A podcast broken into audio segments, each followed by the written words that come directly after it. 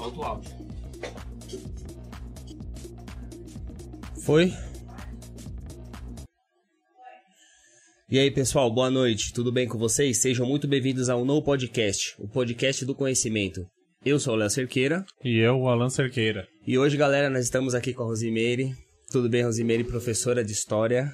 Tudo boa bem? noite, Ale. Boa noite, Alan. Boa noite. Tudo bem? Seja muito bem-vinda, fique à vontade. Hoje Isso. o microfone é seu. Exatamente, a gente vai falar sobre história, falar sobre um monte de coisa aí, área da educação, talvez política também, não sei, a gente vê, a gente vê aí. E, pessoal, é, antes da gente começar, a gente vai fazer os nossos falar sobre os nossos patrocinadores oficiais, que é a DBP Group, que é uma. A gente tem uma empresa. A gente é patrocinado por uma empresa de contabilidade gestão empre- empresarial 4.0.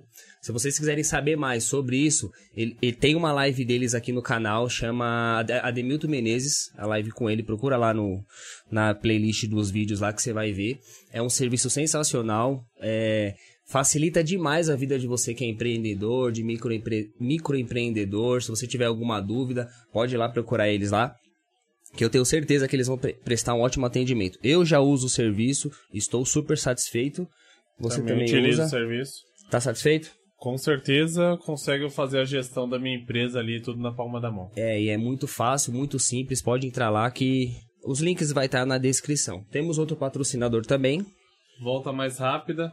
É para você que está procurando um carro zero quilômetro, semi-novo. É, super indicamos aí a volta mais rápida. Fica ali na Radial Leste. É, para quem não conhece a Radial Leste, Avenida Alcântara Machado, 178. Como o Léo disse também, os dois patrocinadores estão nas informações na descrição do vídeo. É, tam- também tem vídeo com o Kleber Henrique. É, então, se você gostar- gostaria de saber mais sobre os dois patrocinadores, pode procurar lá no canal do No Podcast. Sim. E aproveitando para agradecer vocês, é, hoje batemos mil inscritos aqui no, no YouTube. Então, agradecer bastante aí o apoio, vocês sempre compartilhando, curtindo. É, é isso que nos motiva, tá, tá sempre trazendo conteúdo bacana e todos os, todas as semanas aí é, junto com vocês. E aproveita, dá um like aí no vídeo, compartilhe, comente. É, pode, pode fazer as suas perguntas para a professora, que já já a gente vai parar para fazer as perguntas de vocês. Exatamente. E outra coisa, dá o feedback aí sobre o áudio, ver se tá tudo certinho, se vocês estão conseguindo ouvir bem, a, a mim, o Alan, a professora. Se, se tiver alguma coisa errada, a voz do Alan tá lá pra fazer as correções devidas, certo? Então, professora, seja muito bem-vinda mais uma vez. Muito obrigado, né, primeiramente, por você ter aceito o convite, bater um papo com a gente aqui, falar sobre o que você provavelmente o que mais gosta, né? Que é história, também adoro história. E eu tava muito ansioso por para fazer um podcast desse assunto. Muito obrigado mesmo. Obrigada a vocês, eu agradeço, me senti lisonjeada pelo convite. Estou muito feliz de estar aqui espero poder contribuir né, com essa troca de ideias entre a gente aqui. Ah, com certeza vai contribuir muito. Então você fica à vontade, se quiser se apresentar pro pessoal, a câmera que você fala com eles é essa aqui. Quiser dar uma introdução, fica à vontade, viu, professor? O microfone é seu. Ah, sim. Obrigada. Meu nome é Rosemary Rodrigues, eu sou professora de História, eu me formei em 1985 pela Universidade de Mogi das Cruzes. Em 1986 eu comecei a minha carreira como professora, Fundamental 2 e Ensino Médio. Fui habilitada para três disciplinas, História, eh, Organização Social e Política do Brasil e Ensino Religioso. Trabalhei durante 29 anos na rede pública estadual e 27 anos na rede municipal. Me aposentei faz uns seis anos atrás. E essa inquietude toda que acho que todo professor tem, fui convidada para ser sócia numa escola de educação infantil. Aceitei esse desafio porque era o único segmento que eu não havia trabalhado. Eu trabalhei com Fundamental 2, trabalhei muito com ensino médio e trabalhei com educação de jovens e adultos. num projeto chamado CIEJA, em Guaianazes. E educação infantil foi um desafio. Abrimos essa escola junto com a minha ex-coordenadora, hoje minha esposa Maria Madalena, e a gente está tocando a escola aí. E agora estou lançando meu primeiro livro, que é A Guardiã do Reino, que a gente vai lançar agora em abril. Vai lançar em abril, maravilha. Depois, quando tiver tudo certinho, a gente, você me passa, a gente bota os links aqui pro pessoal saber onde que, onde que adquirir, onde vai ser a inauguração. Vai ser, vai fazer a inauguração A gente vai fazer um lançamento. mas vai ser, vai ter o... O, O evento, o evento e presencial. tal. Vai. Tá, a gente está depois- pensando em fazer um lançamento, a gente já está com uma pré-venda do, do livro. Já tem pré-venda? Tá, tem. Ah, então depois você me manda Aí o eu link passo que eu boto aqui direitinho. depois para Ah, o tá pessoal bom. procurar. Que depois o pessoal vai, tem uma galera assistindo ao vivo, mas o pessoal vai assistindo conforme vai passando os dias, vai vai aí vai vendo aí. E é muito interessante esse desafio, principalmente, vou falar um pouquinho do, dessa empreitada agora do livro, porque é, eu, eu pensava, eu sempre tentei, eu desejei escrever. Eu pensava em fazer um, um romance histórico, depois eu pensei em fazer uma, um- lançar um livro com uma coletânea das peças que eu escrevi. Eu escrevi seis peças de teatro para o ensino médio. E eram textos bastante densos, muito voltados, muita filosofia, algumas provocações. Aí só que o tempo, eu tinha dois cargos, né? O tempo me faltava para poder me dedicar a isso. E agora eu consegui concretizar esse sonho. Aí a gente vai lançar agora em abril, né? Que eu falei para vocês. E interessante que eu pensando ne- nessa trajetória, a primeira vez que eu acho que eu fui movida por representação ou de teatro foi na sexta série, em 1976, com um professor brilhante que eu tinha na escola a qual eu me aposentei, que eu estudei nessa escola Caramba. e depois e voltei. trabalhou lá. Legal, trabalhei lá maravilha. 18 anos, que ele fazia pequenas encenações com os textos dentro da sala de aula, professor Edson. E desde aí me tocou bastante. E acho que a primeira peça de teatro com mais seriedade que eu fiz, que eu tenho um carinho muito grande por ela, foi no, em 1988, no centenário da abolição. Aquele ano, toda a cultura brasileira estava voltada para o tema da abolição. As escolas de samba vieram com os enredos voltados para isso. E eu escrevi a primeira peça de teatro, teatro para os alunos do ensino fundamental 2, porque a escola era pequena, chamado Escravidão e 100 anos de abolição. A peça tinha poucos recursos, a escola não tinha palco. Meu pai foi na escola, fez dois furos na parede para botar um arame para rodar a cortina. e a gente conseguiu fazer. E era um trabalho para ser feito para os alunos da nossa escola. Só que aí ela fez tanto sucesso que começou a vazar informações no entorno da escola. Nós ficamos dois meses e meio, uma vez por semana, exibindo a peça para alunos visitantes de escolas da comunidade. Era um sucesso, Na cidade então. de foi um sucesso. E eu tive a sorte também, graças a Deus, de ter cruzado no meu caminho diretores maravilhosos, coordenadores e professores amigos comprometidos que embarcavam junto comigo nessa. Então essa foi a minha primeira peça de teatro. Depois aí eu saí dessa escola, fui para outras escolas. No, na escola Luiz Rosa Nova, que é a última escola que eu trabalhei no estado, eu tinha uma oficina de teatro. Eu tinha uma oficina de teatro e uma amiga, professora de português, chamada Sueli Alves, que é a revisora do meu livro, tinha uma oficina de poesia. E lá a gente começou a fazer essa parceria e os alunos eram os mesmos alunos da oficina de poesia, eram os mesmos alunos do teatro. E a gente conseguiu fazer ali mais umas quatro peças de Maravilha. teatro. Deixa eu te fazer, então deixa eu só voltar um, um pouco pra me ver se eu ente- entendi. Você ministrava as aulas de história e aí também você escrevia as peças. Provavelmente as peças tinham a ver ali com o conteúdo da matéria, é, ou não, necessariamente. Geralmente eram peças. A, a primeira, que foi a abolição, estava ligada à questão da escravatura e da liberdade. Só que a gente tinha uma consciência já, graças a Deus, naquela época, de falar não da escravidão. Falar da escravidão, sim, por ser o centenário da abolição da escravatura, mas mostrar a beleza negra, a cultura negra. Aproveitamos todo o leque de possibilidades daquele ano, né, das informações que vieram em relação a isso. E, e ela começava falando da escravidão, falava-se da abolição e depois mostrava toda a cultura negra, fechando com o enredo da, da Vila Isabel, que foi o Kizomba, né, que foi o campeão do Carnaval do Rio de Janeiro daquele ano. Emocionante, as mães aderiram e foi assim um sucesso mesmo durante meses na, naquele lugar. Legal. E o bom, assim, que é, acho que com essa mobilização, acho que fica mais fácil, né? A pessoa aprender, querer estudar, Então, mas você entender, vê, olha, né? essa era bastante voltada para a história, as demais elas falavam de, co- do cotidiano, geralmente tinha textos bastante densos, eu gosto muito de textos. A gente tinha uma trilha sonora, musical também muito bacana, mas às vezes abordava o cotidiano ou coisas que atingiam os alunos ali, até.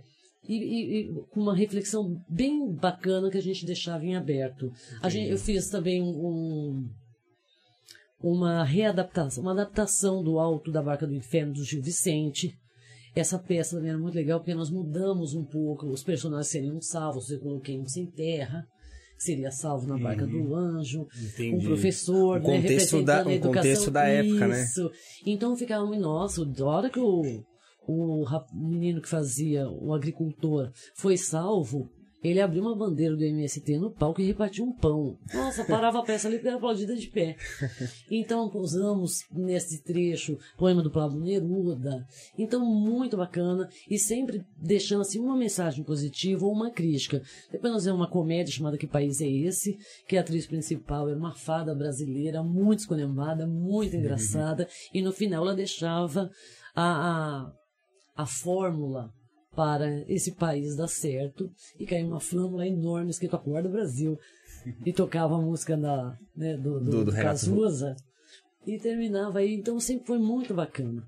E a, ulti- a última, quer dizer, a penúltima, mas a- a- uma das mais densas que eu pre- pretendo também transformar em livros, chama Abismos e Sonhos, que é um diálogo personificado entre a vida e a morte, sobre E- o e- que os seres humanos foram capazes de fazer, tanto em relação ao que levou à morte e a beleza da vida, e eu contei com alunos excepcionais para representar essa peça. Eu tenho ela gravada e vou transformar em livro também.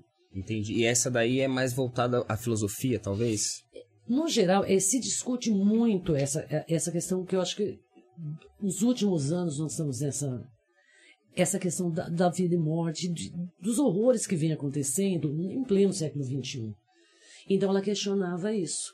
E os ditos do, do, do, do- dos cidadãos, né? Porque você culpa a morte, você culpa o diabo pelo mal.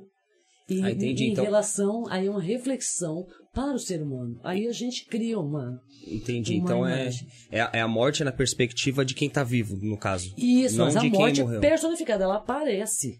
Como Ah, então, então, então não é só na, na perspectiva de quem tá vivo. é- Não, é, também não, a- é. o pós-vida, né? O que o pessoal Porque na considera realidade, quer dizer, pós-vida. quando ela aparece, para fazer essa discussão, ela aparece naquela visão da morte, Entendi. com a foice. Entendi, Aí muito ela interessante. tira aquela roupa e ela é uma mulher.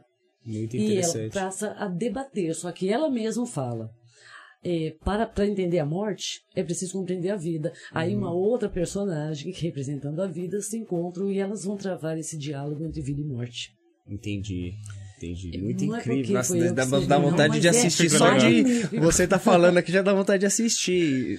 Mas e você tem projeto para fazer peça de novo? Você está fazendo? Então, eu, eu fazia esse trabalho com o ensino médio. Uhum. Ensino médio. Com o ensino, quando eu eu, acho trabalhava até mais ensino médio. interessante. Como, como eu me aposentei, eu não, tô, eu não estou mais dentro da escola, eu tento continuar esse trabalho de educador, porque a gente nunca deixa de ser Uhum. educador, através de textos da- nas redes sociais, uma crítica, uma provocação, né, um diálogo que às vezes a gente trava. Entendi. Assim, agora, ensinar essas peças eu não consigo mais, porque eu estou fora da escola. Só se eu Sim. fizer na minha escola de educação infantil, mas aí a temática já adaptada É, tem que ser diferente, à educação né? infantil. E aí os seus livros todos, aí eu não entendi lá no início. Você pegou todas as peças que você escreveu. Não, eu pretendia Ah. escrever, fazer um livro com a coletânea dessas peças para professores do ensino médio que queiram utilizar nessas temáticas. Uhum. E aí Mas qual que foi só o um tema do, projeto. do livro? Não pode falar. Não, esse, o esse o livro, esse que eu estou lançando, é um livro juvenil. Ah, tá. É um livro juvenil chamado Guardiã do Reino. Guardiã do Reino. É, ela se passa num reino moderno, tecnológico, antenado com as coisas que estão acontecendo. E no- eu tenho três personagens centrais, que é a rainha e as duas princesas. E nisso eu tento abordar alguns problemas que são muito comuns na infância ou na pré-adolescência. Problemas da adolescência e problemas de uma mulher poderosa, linda, que se vê extremamente pressionada e vivendo uma crise terrível do casamento e uma crise humanitária. Eu Entendi. tento colocar um pouco o que nós vivemos nesse último ano pandêmico, sem citar o nome da. Porque senão Uhum. Ah, fica muito entendi. Cê- pesado. cê meio sem, sem citar Covid. Entendi. Mas é, estão vivendo a mesma coisa dentro daquela história. E Entendi. todas, eu tô falando pra vocês o que tem na orelha pra não dar nenhum, né? Sim, a gente vai dar spoiler, né? mas- A gente vai ler o livro. o- o- e elas, todas elas serão guiadas e ajudadas a vencer as suas angústias, os seus medos, por uma personagem que é a guardiã. Legal. do reino. Entendi. Então ele é, ele é, é- é- é tipo é como se, é um romance, não? É uma ficção rom- Uma romanceada. ficção com romance, É. entendi. Dentro entendi. dessas três personagens centrais. Tem outros personagens, mas essas são as personagens centrais do livro. Entendi. É um livro com um olhar bem feminino. Uhum. Aí outro dia alguém perguntou, por que você fez isso? Eu falei, eu acho que eu tive e tenho na minha vida referências de mulheres, assim, incríveis, desde as minhas avós, né? Outro dia lembrando, falei, poxa, minha avó materna adotou a minha mãe, isso há 84 anos atrás. A minha mãe é branca, a minha avó era negra. O pai da minha avó não acreditava que não era filha biológica, fa- morreu sem falar com a minha avó. E minha avó, enfrentando esse preconceito há 80 anos, adotou a minha mãe. Minha avó paterna, quando minha mãe conheceu meu pai, ela já era separada, quer dizer, ela conseguiu dizer não ao seu marido que não a fazia feliz e viver uma outra vida há mais de 50 e tantos anos atrás. E minha mãe, né, eu, minhas filhas, né, as pessoas grandes, eu tive a sorte de, de, de conviver na minha vida profissional com grandes diretores, excepcionais coordenadores, né, professores que eu não sei se por sorte ou por inteligência de grupos, conviver com o melhor que eu tinha nos lugares que me davam esse ânimo para transformar a minha carreira enquanto professora, na professora que eu fui e sou até hoje, e nos incentivos que se tinha. Vê, eu tenho, eu, eu não vou citar, não, vou citar dois nomes, só porque eu peco e não falo dos, dos demais. Mas tem a Maria Angélica Carone Coutinho, que é uma professora doutorada hoje, que chegou na minha escola e pegou professores comprometidos e levou a- a- esse grupo a uma luz do conhecimento moderno e diferente sabe, trabalho com projetos, o aluno como protagonista, uma gestão democrática. E obri- a gente começou a estudar e a gente e esse grupo se transformou muito.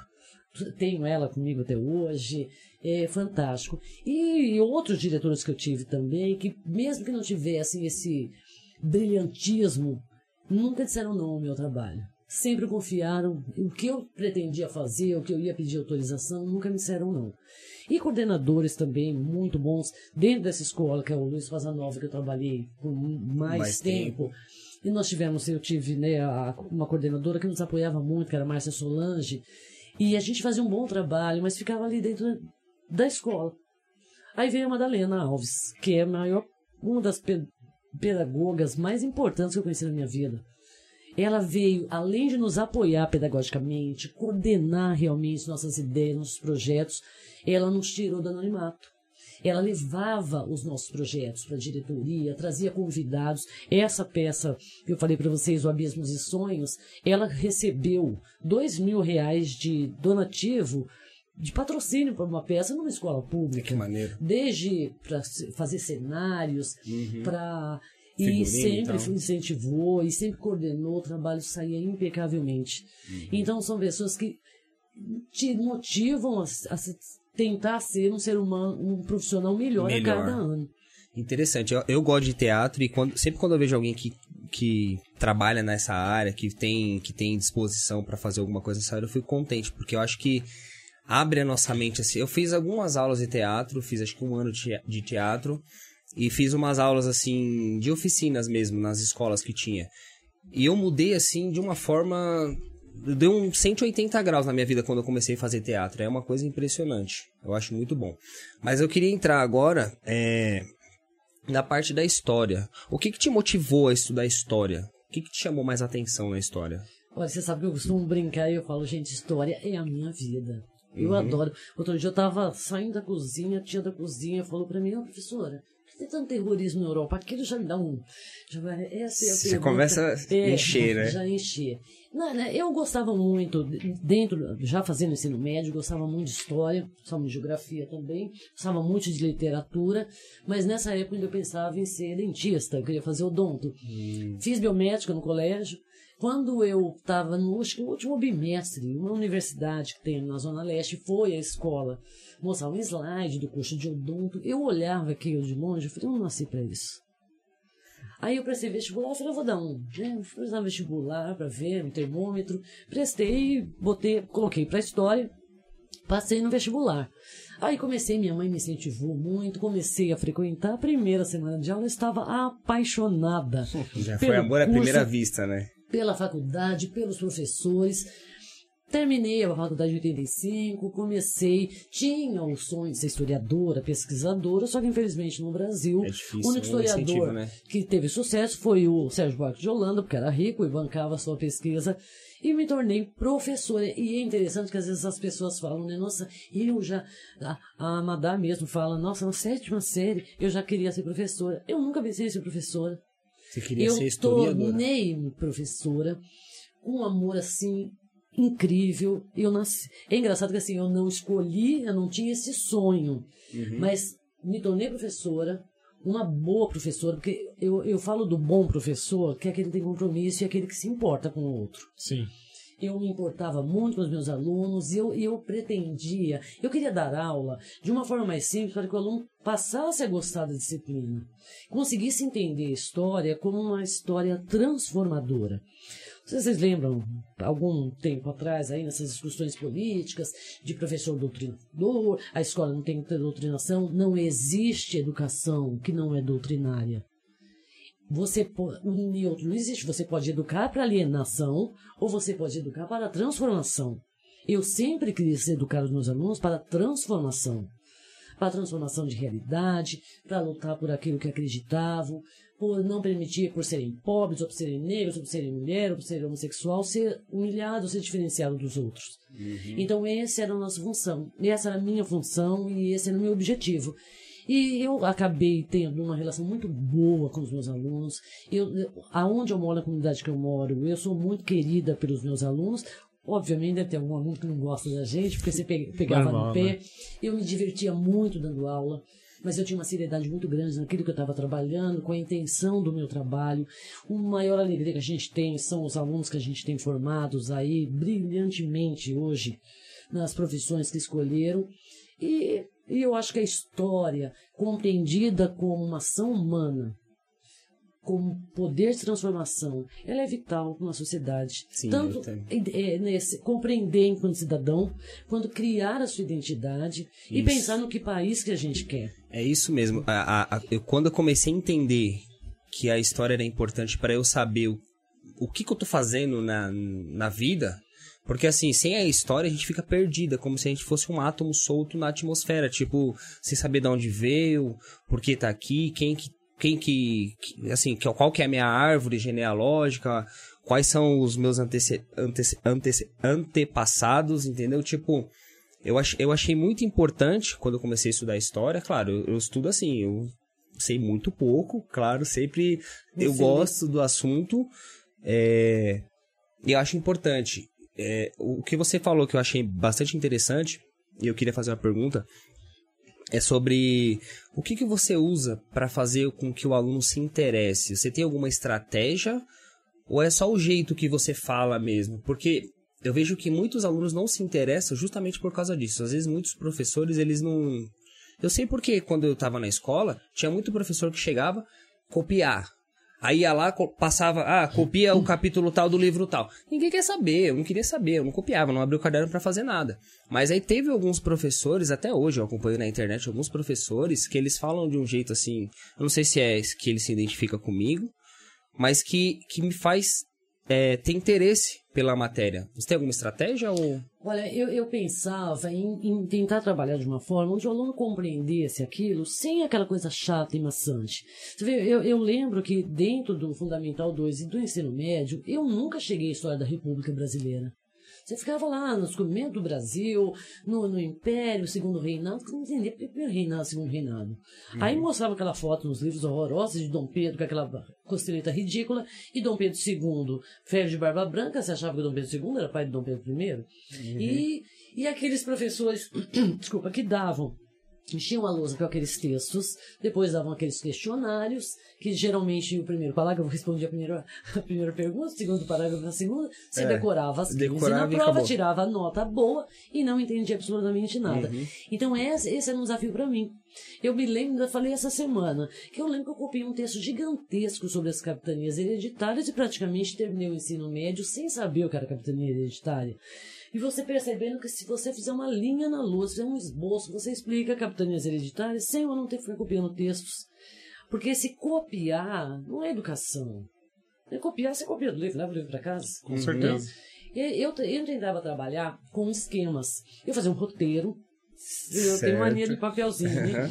Eu fazia um roteiro e eu falava para eles, presta atenção, aí a gente ia fazendo paralelos. Tá, vou te dar um exemplo. Por exemplo, para que eu pudesse falar da abdicação de Dom Pedro, era mais fácil falar do impeachment do Collor primeiro. Entendi. Porque Você fazia uma, uma correlação faz uma- entre os um dois. paralelo Entendi. daquilo, né? E tentar mostrar uma história vista diferente. Uma vez aluna perguntou, professor, o descobrimento do Brasil foi bom? Eu falei, depende para quem você está fazendo a pergunta. Se você fizer a pergunta para Portugal, lógico que foi bom. Colonizou e explorou uma- um território gigantesco. Agora, pergunta para o negro escravizado. Pergunta para o índio. Então, aí vai muito disso. E mostrar a história é feito por quem realmente também construiu. Na, na- no papel da abolição da escravatura, é lógico que existe a princesa Isabel Cassino Leal, mas existe uma luta negra centenária Uhum. de libertação, de dignidade de um povo negro que tem que ser ressaltado. É, sabe, a questão indígena, né, nas nossas raízes, na nossa formação. Então, mostrar essa história, não tem uma história só, né, a- vários autores, e mostrar de uma forma mais leve. A gente brincava muito com atividades de reflexão, muito debate, sem aquela coisa. Você, dá- Livros- você dava espaço para os alunos também se expor? Ah, sim, eu é, acho que é, sem- expor a opinião sem e um tal. aluno, sem essa troca. Debate, né? não Debate. Tem. A gente fazia muito debate e muito projeto. Uhum. E, trabalhávamos muito com questão de cotidiano, muita dinâmica de grupo. É lógico que tem momentos que você tem que ter uma base teórica. Para você entender o capitalismo, você tem que ver o feudalismo primeiro. Sim. Se você entender o feudalismo, a passagem de um sistema para o outro, aí você compreende. Só que falava, gente, tem que prestar atenção, eu vou tentar dar de uma forma, mas você precisa ver essa passagem. Mas aí a gente vai complementando com outras formas. E se você observar na terra do aluno aquele pontinho de interrogação, que você fala, sabe, vocês entenderam? Eles todos falam sim. Aí eu falava assim para eles, amanhã chamada oral, e ninguém entendeu mais nada. É, e aí todo Então, mundo já desiste, Aí né? é Aham. uma forma de você encontrar uma outra forma de exemplificar, uma outra dinâmica, para poder é, que aquele conteúdo fosse absorvido. Aí depois você passa. Se tivesse que demorar, esperar um pouco, mas ninguém saía com dúvida. Pelo menos, se apresentasse a dúvida, ninguém saía com dúvida. E era dinâmico, era muito gostoso. A gente brincava muito com isso. E eles Entendi. gostavam. Entendi.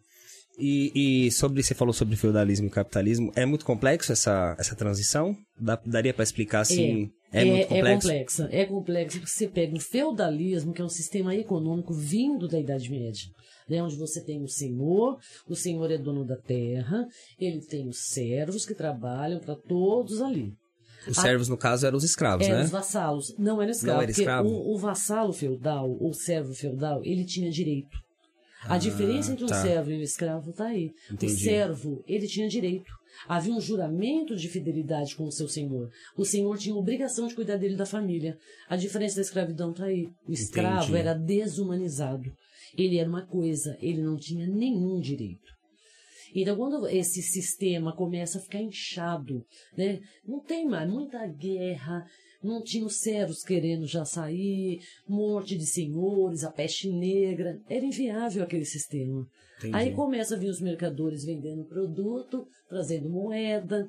Aí o giro do dinheiro do interesse na troca, ele é muito mais rentável. Aí vai entrando no sistema capitalista. Lógico que é lento o sistema de troca de mercadoria, até alguém inventar, até dar o primeiro inventar o, a moeda para facilitar a compra.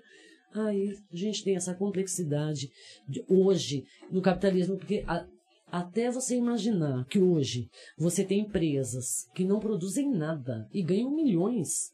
É fantástico. Você pega a Nike, por exemplo. A Nike é uma marca, um tracinho. Se você quiser aquela marca para colocar no seu, na, na- na sua produção esportiva, você paga milhões para alguém, uma, uma, uma, uma empresa que não produz absolutamente nada.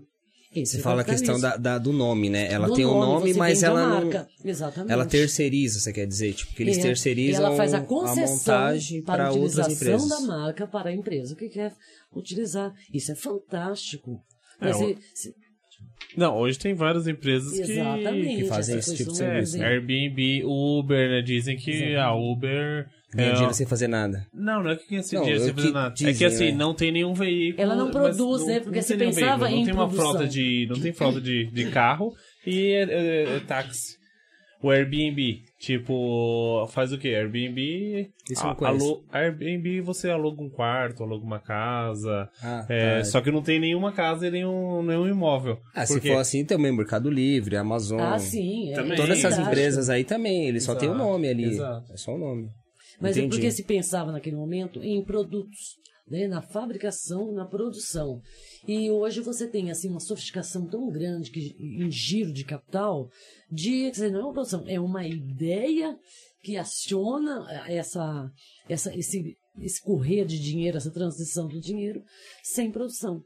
Isso é fantástico. A própria tecnologia, as redes sociais, o celular. Se falasse para mim há 30 anos atrás, imagina, daqui uns anos você Nem vai ter um telefone que você né? leva no bolso que tira foto e você fala do outro lado do mundo em tempo Faz chamada de vídeo. Você ia falar, ah, isso é filme de ficção. Isso É. aí, né, pra gente. Uhum. Toda essa, essa sofisticação, que ao mesmo tempo é tão, é tão complicado. Eu brincava com os meus alunos, eu falava, depois que inventaram o celular, dar aula para o ensino médio virou um inferno. Aí ele fala, é, professora, eu também. Porque você utiliza, aí você vê essa geração agora. Eu tenho exemplo na família. Essa adolescência toda, ela fica o dia inteiro ligado, conectado. É. Quando ela teve um ano que estudar por causa da pandemia com o bendito celular, não conseguia. Então aí é, é um- é uma outra interrogativa ao professor. Por que que a partir do momento que ele usa aquela ferramenta o tempo todo, na- no momento que ela tem que usar aquela ferramenta para aprimoramento, ela não consegue usar. É porque é difícil. Imagino eu, né? Tipo, você tá aqui no celular, numa call, né? É, só que vai aparecer o, a notificação do WhatsApp aqui, você vai falar, clicar rapidinho, tipo, muita gente perde atenção, né? Sim, você vê, e lógico, as, as aulas, por exemplo, online, que os professores tiveram que né, se reinventar durante a pandemia, é lógico que ela não podia ser ela aqui falando, falando para aquela criança de terceiro ano, de oitava série, porque ele não vai conseguir fazer mesmo. Mas é, é, é, é uma coisa complicada, porque eu acho que assim, o nosso desafio realmente era ensinar o aluno a aprender. É igual na universidade. Eu lembro, eu tinha um professor na universidade chamado Olavo Leonel Ferreira. Quando nós estávamos terminando, ele falou que quando nós terminássemos, nós estávamos prontos para começar. E a gente ria e não entendia. De- Depois, ao longo da- da- da- dos anos, eu tentando formar a profissional que eu gostaria de ser e que eu continuo buscando ser, é que você entende o que ele falou. A universidade te dá o caminho. Agora vai. Sim. Aí você vai buscar o Quem que que aprimoramento andar é que você, você né? quer. Ou, ou caminhar, porque você pode caminhar, parar e ficar, Uhum. ou você pode caminhar e tentar absorver toda essa novidade e como eu posso ser melhor, como que eu vou educar essa geração difícil. Porque o pessoal fala, ah, os alunos antigamente a gente não tem. Em relação ao tempo, o pessoal fala né, muito na história no passado. Não existe tempo melhor ou pior. Existe tempo diferente. Eu acho que a minha infância foi melhor do que a infância das minhas filhas, em questão de liberdade, em questão de tranquilidade. A gente brincava na rua, a gente aprendia la- lateralidade brincando no meio da rua. E as, cri- as minhas crianças já saíam para brincar na rua se a mãe pudesse supervisionar, se o pai pudesse olhar. Porque senão saíam e as minhas netos, os meus netos hoje têm uma, uma segurança e uma limitação ainda maior. Sim. Mas a sofisticação do que é de qualidade de vida. Lógico que elas têm muito mais do que eu tive, que minhas filhas tiveram. Sim, com assim vai. certeza. Então é, é, é aquele antagonismo, né? O, o, o próprio paradoxo. Ao mesmo tempo é maravilhoso. E ao mesmo tempo é assustador em questão de humanidade. É, eu percebo isso também. Eu vejo que a tecnologia, a informação, do jeito que ela vem, ela vem se, é, se moldando no mundo, tá deixando o ser humano muito perdido. Questão humana, na questão humana que você citou Exatamente. agora. Você vê, a porque- gente sempre falava isso, né? Por exemplo, com a, tec... a informação, alguns anos atrás, ela era segura para uma elite. Só que depois, com a discussão da escola pública, depois de 1950, a educação pra, para todos, e com a tecnologia hoje, você não segura mais a educação. Para uma- a informação, A informação para uma elite. é, a informação tá aí, né? chega. Tá na rede. Só que o problema é o que você faz com a informação. Uhum. Sim. Né? Porque é a mesma coisa, um exemplo, um amigo meu, professor de geografia, sempre dá. O cara estuda geografia a vida inteira, tem um ensino médio. Aí ele vai pegar o metrô. Ele tem que ir pro Jaçanã, ele não consegue olhar aquele mapa. Ele olha o mapa lá do- das linhas do metrô, ele fica, Fica perdido, perdido. ele tem que perguntar. ele não consegue olhar o mapa. Então, é- é- são perguntas. E essa tecnologia que nos trouxe tantos benefícios, tanta maravilha, por que, que ela não melhorou nossa condição humana? Aí você vê, não muito entra- querendo entrar em questão política, mas, por exemplo, estamos hoje. Eu, eu passava por discussões em sala de aula sobre racismo, sobre questão de gênero, sobre questão de homofobia, discussões que eu achei que já estava melhor. Aí você vê essa, essa coisa horrorosa voltando numa velocidade extrema. Você vê pessoas que se acham branca magoar pessoas porque é negra ou porque o menino é entregador de pizza e era pobre, o outro era rico, sabe? A questão da- das agressões, a humilhação da mulher, a continuação da violência da- contra a mulher, a questão do espancamento, do preconceito contra o homossexual. Então, quer dizer, eram discussões que já eram para estar encerradas. Já era pra estar enterrado. Aí eu comento muito isso porque a gente acredita assim, era uma era eticamente condenável. Você ser racista era eticamente condenável. Então você podia até ser. Só que você entre o privado e o particular, você segurava o seu. Aí depois, agora não, agora parece que era um crachá para todo mundo mostrar sua imbecilidade. E aí a gente pergunta, AD, essa tecnologia e esse desenvolvimento todo, por que não entrou também para melhorar o ser enquanto humano? Que é uma pergunta que a gente faz o tempo todo para nós mesmos, né? É, eu, eu não consigo entender por que, que existe ainda no Brasil, porque a gente é tudo misturado aqui no Brasil, E cara. outra, Não essencialmente, tem nós somos sentido negros. nenhum. É, não tem sentido Porque nenhum pra independente mim. da cor da minha pele, a minha língua portuguesa é diferente da língua portuguesa de Portugal, porque ela Sim. só recebeu influência negra, Uhum. indígena. Sabe? Quem construiu essa cidade que a gente está foi a, mão- e a- o país, o Brasil, foi a mão de obra negra. Então, quer dizer, a nossa cultura, ela está impregnada na nossa culinária de- desses povos, que não pode ser negada. Lógico que não posso negar a minha branquitude, mas eu não posso esquecer a minha negritude nem minha, Sim, minha, é a minha essência indígena. povo. Então, é Eu por acho isso. isso. Por quê? Falta de identidade, né? Você não criou no brasileiro uma identidade brasileira. Uhum. Aí Mas você acha que isso tem sido criado agora não? Ainda tá faltando não foi muito. criado agora, mas, Mas- houve um avanço Tá tendo um avanço pra- agora. pra- para o final disso. E ele ressurgiu Uhum. agora, né? De uns três anos pra cá. Entendi. Então, lamentavelmente. Por que, lamentavelmente? Como assim? Porque Não, é eu fa- horrível. eu Eu, falo- eu acho, não, eu falo- eu infelizmente. falo a porque questão- eram discussões que, que você já tinha vencido, você tinha ganho espaço nessas discussões para minimizar isso. E voltou à tona. Não, mas eu falo assim, eu falo em questão do, da nossa identidade como brasileiro. Porque assim, a gente foi colonizado, veio Portugal pra cá, mudou todo o esquema do Brasil e tal. Aí teve toda aquela parte da colônia de Portugal, aí depois a independência, Presença enfim. italianos, trabalhar. É, então, aí, aí o brasileiro começou a ter uma identidade, certo? Depois da independência, a independência do Brasil. Ou não? Então, essa questão da identidade, eu acho que ela é falha, ela vem sendo falha até hoje. Porque a identidade, você vê, a própria semana que foi comemorada esse ano, né, a Semana de Arte Moderna de 22, né, por que a Semana de Arte Moderna de 1922 foi tão famosa e Tarsila do Amaral? Uhum. Porque, pela primeira vez, porque o- a, a- cultura popular era o Ludu, as rodas de, de, de, de- dos negros, né, na, na- no Morro do Rio de Janeiro, nas periferias, O na samba periferia de. São Paulo, exatamente, mas vi muito mal visto como cultura, não era cultura No brasileira. começo Era era. cultura renegada, Uhum. porque a cultura da elite branca, paulistana, brasileira, ah, era os saraus europeus, era aquela tarde de valsa, venense, na- nas casas daqueles né, que tinham, das elites brasileiras. E a semana de 22 veio tentar quebrar isso, né? Com o próprio, o próprio quadro Vaporô da Tarsila, ele mostrou um pezão, né, uma figura negra, o cacto, que era a vegetação brasileira, e veio se modificar. Isso em 22, isso marcou muito e houve uma transformação. Começar a preservar as cores brasileiras. Você vê, você vê pelas novelas de época, as roupas, quem que andava vestido daquele no Rio de Janeiro? Aquela lama, que eram os negros que faziam a lavagem das roupas, né?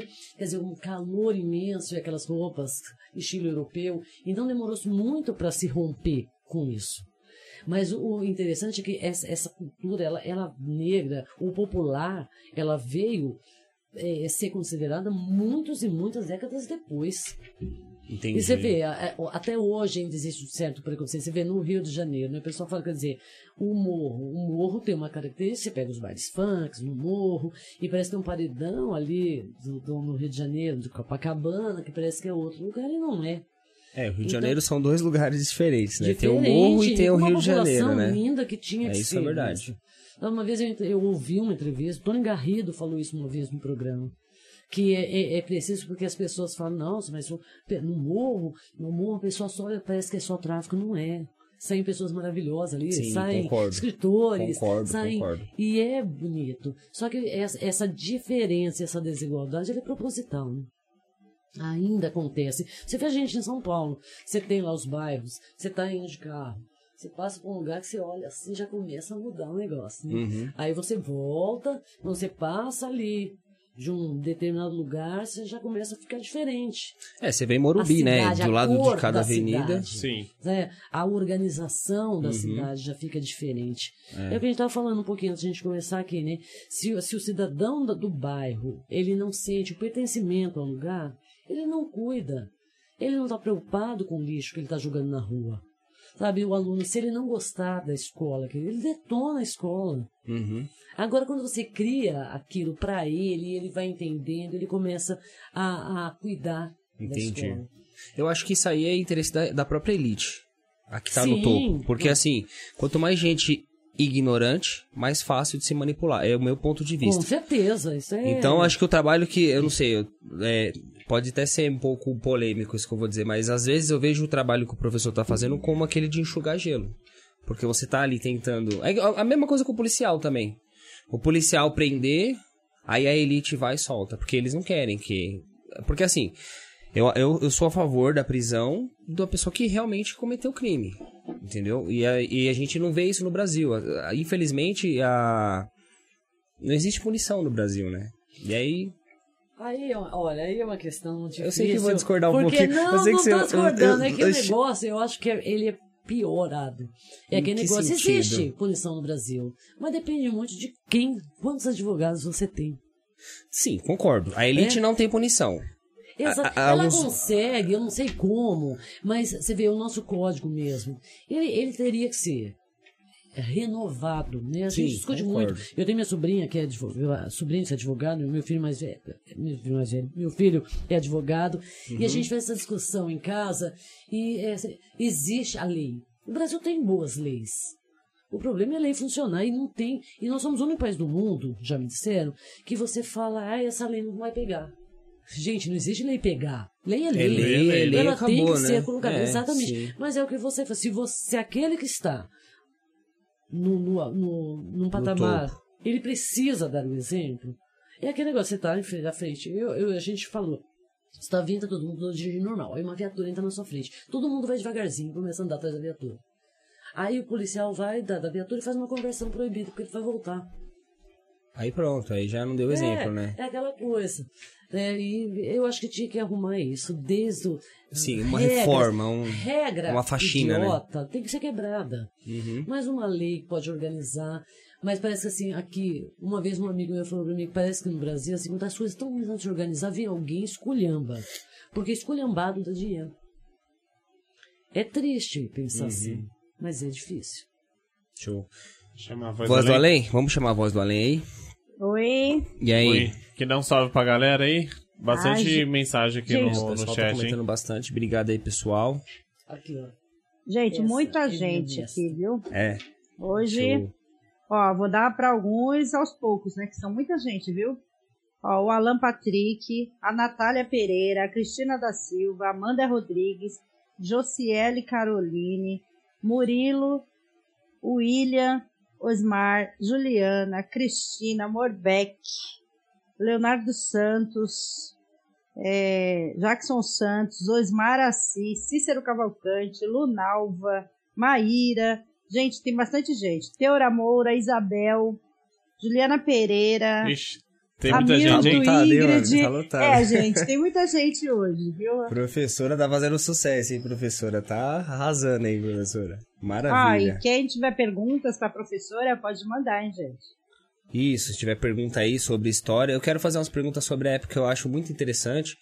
Se você quiser falar sobre a época, a época do, da, da colônia, né, de, de, de Portugal. Que você, você citou aí Dom Pedro I, falou que é, o pessoal hoje não sabe a diferença entre Dom Pedro I, Dom Pedro II, José Bonifácio. Eu, eu, eu estudei um pouquinho sobre isso, sei muito pouco, mas eu gosto. É, bastante, é interessante, mas você sabe que o, o tentar falar um pouquinho, né, rápido. A colonização na, na a libertação do Brasil em relação a Portugal era um sonho, né, da colônia. Só que, infelizmente, quando o Dom Pedro dá o grito de independência, aí tentam colocar, nossa, ele libertou. O pai dele, Dom João VI, estava no Brasil, né? Porque a família real veio para o Brasil fugindo da invasão portuguesa de Napoleão. Uhum. Chegando aqui, o Brasil, que era uma colônia mal desenvolvida, teve que fazer algumas modificações para atender a corte, que vieram mais de 15 mil pessoas da corte com seu dinheiro. Fundou-se o Banco do Brasil e começaram alguns aqui a investir.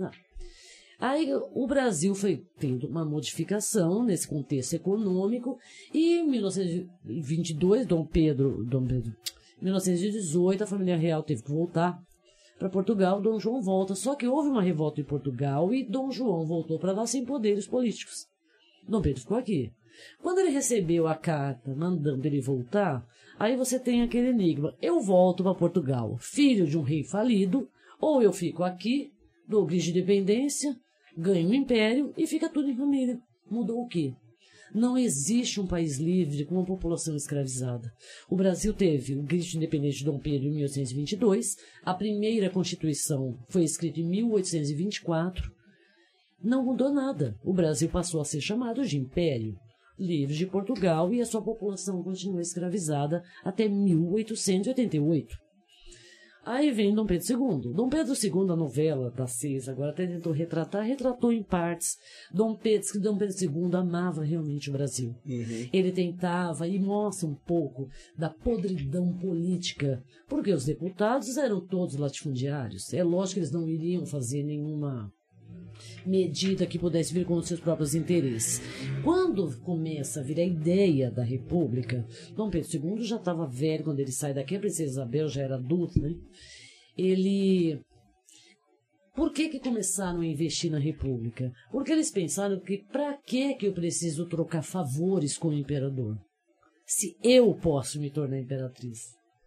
Porque aquele negócio, o império era hereditário. Foi Dom Pedro I, Dom Pedro II, seria Princesa Isabel, e assim por diante. Nenhum dos grandes latifundiários ou empresários poderiam se tornar imperador dentro do império, porque é uma dinastia.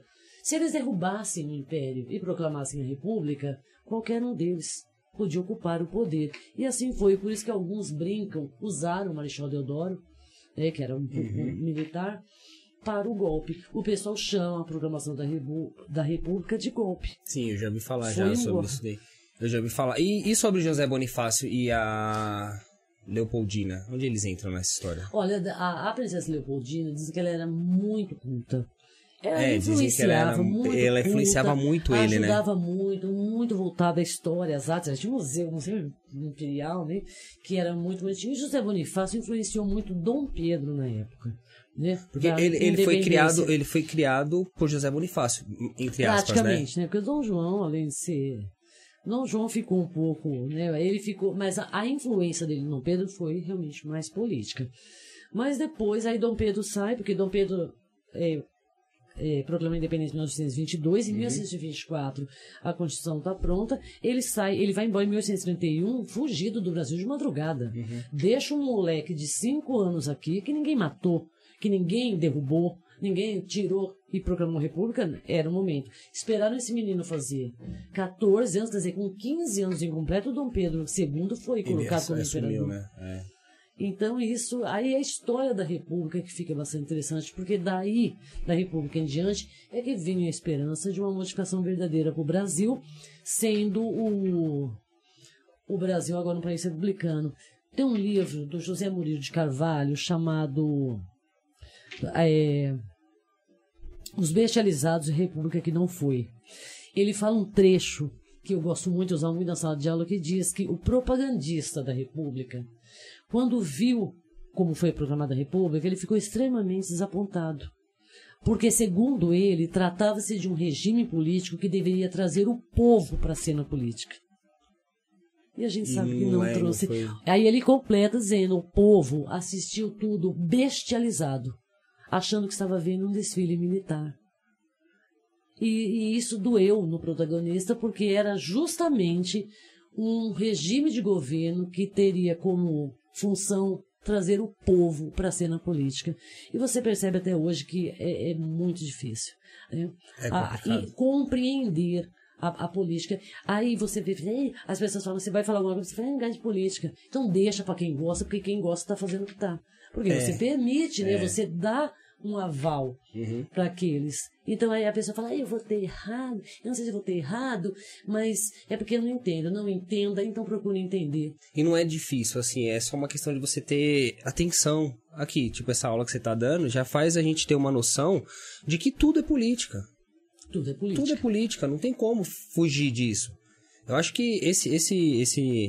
Eu acho que a frase mais errada que tentaram ensinar pro brasileiro é política, futebol e religião não se discute. É. Claro São que se três discute. coisas que eu adoro discutir. Claro que se discute. Futebol que mais vê o pessoal discutindo. respeita, pô. Sim, tem que ter o Respeito, respeito, sim. claro. Mas, Mas a você vê- discussão é no sentido de debate. Até essa, eu até parei, eu colocava umas provocações no Facebook em relação à política, aí eu parei uma data de brigou comigo e falou pra mim, poxa, você fica fazendo isso ainda, eu fico procurando gente pra brigar. eu não fico procurando pra brigar, eu fico procurando ideias. Sim, pra Só que debater, é pra tão discutir. difícil, porque quando você. É aquela, aquele negócio, eu tenho que ter um argumento. Sim. Eu acho que opinião é você falar, poxa, eu gosto mais do vermelho. Eu vou falar pra você, ah, eu gosto de amarelo. Uhum. Isso é opini- opinião. Agora, falar pra você, olha, precisa beber água. Você vai falar, ah, eu não acho. Isso é ci- científico, né? Exatamente. É uma- é uma então as ciência. pessoas confundem Uhum. isso. Tá, vou dar um exemplo bobo, mas é igual o dia que a mocinha lá do, do grupo do 100 mandou jogar bomba na porta do, do, do Supremo Tribunal Federal. Eu- Lá em Brasília. Ah, sei, acho que faz acho que uns dois anos isso aí, não é? Não, ai, aí foi deto, ia ser detida não liberdade de expressão. Gente, isso não é liberdade de expressão. Não, isso é terrorismo. Exatamente. Eu acho que isso é terrorismo. Então as pessoas precisam compreender o que, que é de direito. Eu posso falar, olha, eu acho o pessoal do Supremo o rabo tá com o rabo preso, pode dizer. Tudo indica, Mas eu né? não posso chamar indica, ele de falar. cambada de vagabundo e não ir presa, É. como não foi o ministro do meio da, da era da educação. Aham. É uma coisa difícil. Então você, o que, que é liberdade de expressão? O que, que é opiniões? Opinião é uma coisa. Uhum. Agora, quando você vai debater, traga um argumento. Vamos debater o- em cima de argumentos. Sim. Se eu não conseguisse te convencer, eu, eu, eu brincava com os meus alunos uma vez, a gente ia discutir pena de morte, por exemplo. Aí eu perguntava, quantos aqui são a Aí eu, é lógico que eu criava um contexto. Pensem na violência vivenciada hoje, né, no Brasil, como é o sistema judiciário, como está os presídios, você é a favor ou contra a pena de morte. Aí, de uma sala de 48, que a gente tinha 48 anos na sala de aula, 35 levantava o braço que era a favor. Aí eu contava, voltava na luz. 35. Quem é contra? Uns quatrozinhos lá. Eu falei, os outros. Aí falei, ah, depende. Eu falei, depende não, eu não posso matar meia pessoa, né? Ma- Mata meio. Não posso matar meio, eu tenho. Aí falava, então, só depende do caso. Então depende do caso, você é a favor. Aí a gente vai discutir depois os casos. Aí, dos, aí veio, o número ia para uns 44, 43. Aí eu perguntava, dos 43, quais se acham cristão? 43 levantavam o braço. Falei, alguma coisa tá errada aí. Não cabe no mesmo ser humano adoção à pena de morte e cristianismo. São duas filosofias antagônicas. O cristão é aquele que segue ou acredita que Jesus é verdade. E Jesus pregou perdão. Sim. A pena de morte não existe no cristão. Aí já começava. Aí eles perguntavam, e a Aí que tem senhora? a discussão, né? Aí que Exatamente. faz a pessoa refletir. Esse tipo de Aí perguntava e discussão. sua sim. opinião. Eu falei, minha opinião não importa agora.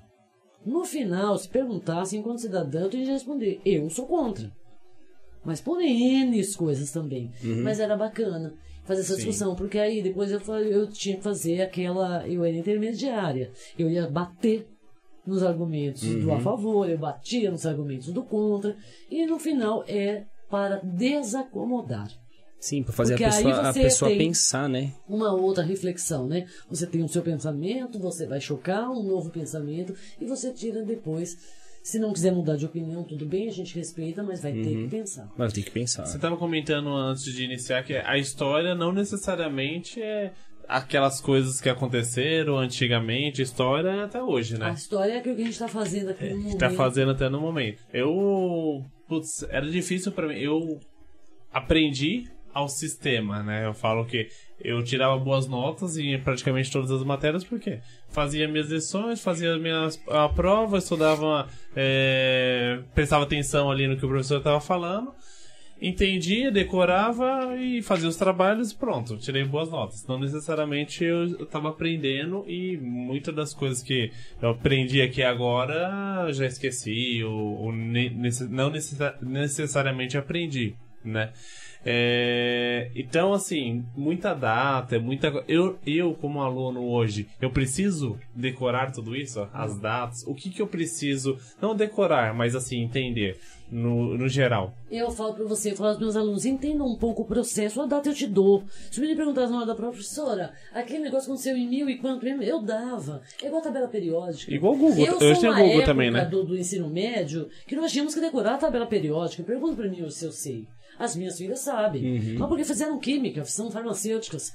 Então, quer dizer, mas se eu preciso, eu vou lá e consulto. Sim. Entendi. Se Tem informação hoje fácil, é um rápido também, né? O processo, eu falava até quando a gente dava cursinho para preparatório para Enem, eu falava para os alunos, tentam entender o período.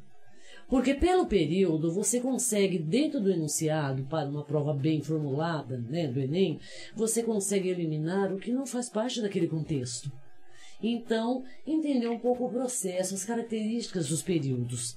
Né, Por exemplo, quando você fala em idade antiga, idade média, idade moderna, idade contemporânea. Se você entender as características desse período, acho que facilita você compreender o, o, o, o acontecimento. Faz todo sentido. Você vê, teve é, uma, uma discussão alguns anos atrás no Brasil, um plebiscito sobre se era república presidencialista ou república parlamentarista.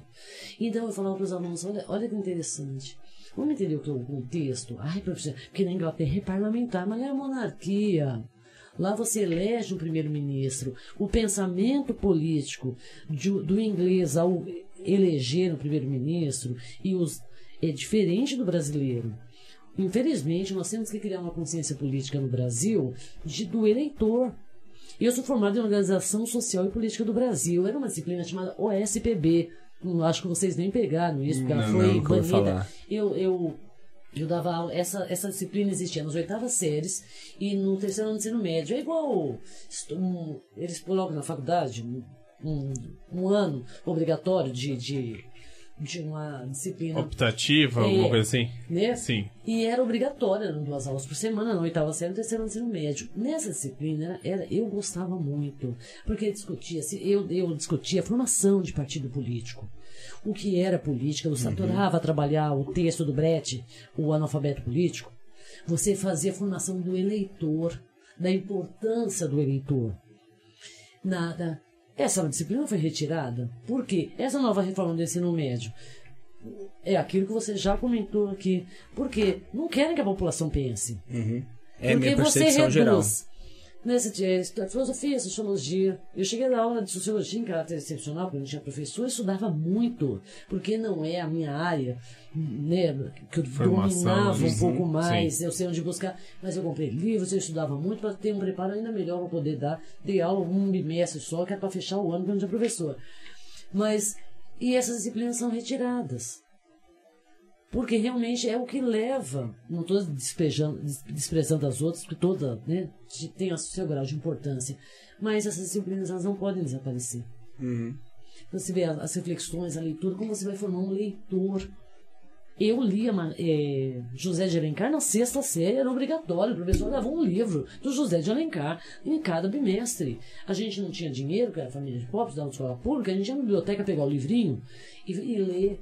Então, quer dizer, quem se transformou em leitores se transformou em leitores por causa disso. Eu li Machado de Assis na oitava série do Masmurro. Mas eu tive uma infância, meu pai lia pra mim, pra minha irmã, pra gente dormir. Então, quer dizer, meu pai com um pouco estudo, meu pai só tinha ter- terceiro ano do primário, meu pai lia, gostava de ler historinha pra gente dormir. Então, você vê, eu já fui bem mais leitor do que estou hoje. Eu acho que as redes sociais a gente um pouco preguiçoso, né? Hoje em dia, hoje em dia a gente está é bem preguiçoso mesmo. Essa leitura, esse- a interpretação de texto. Algumas pessoas dizem, né, a salvação do ser humano está na leitura e Uhum. interpretação de texto. Você, você acha que, por exemplo, eu não sou, eu não sou a favor, você falou, você falou mais um pouco antes agora, que você não.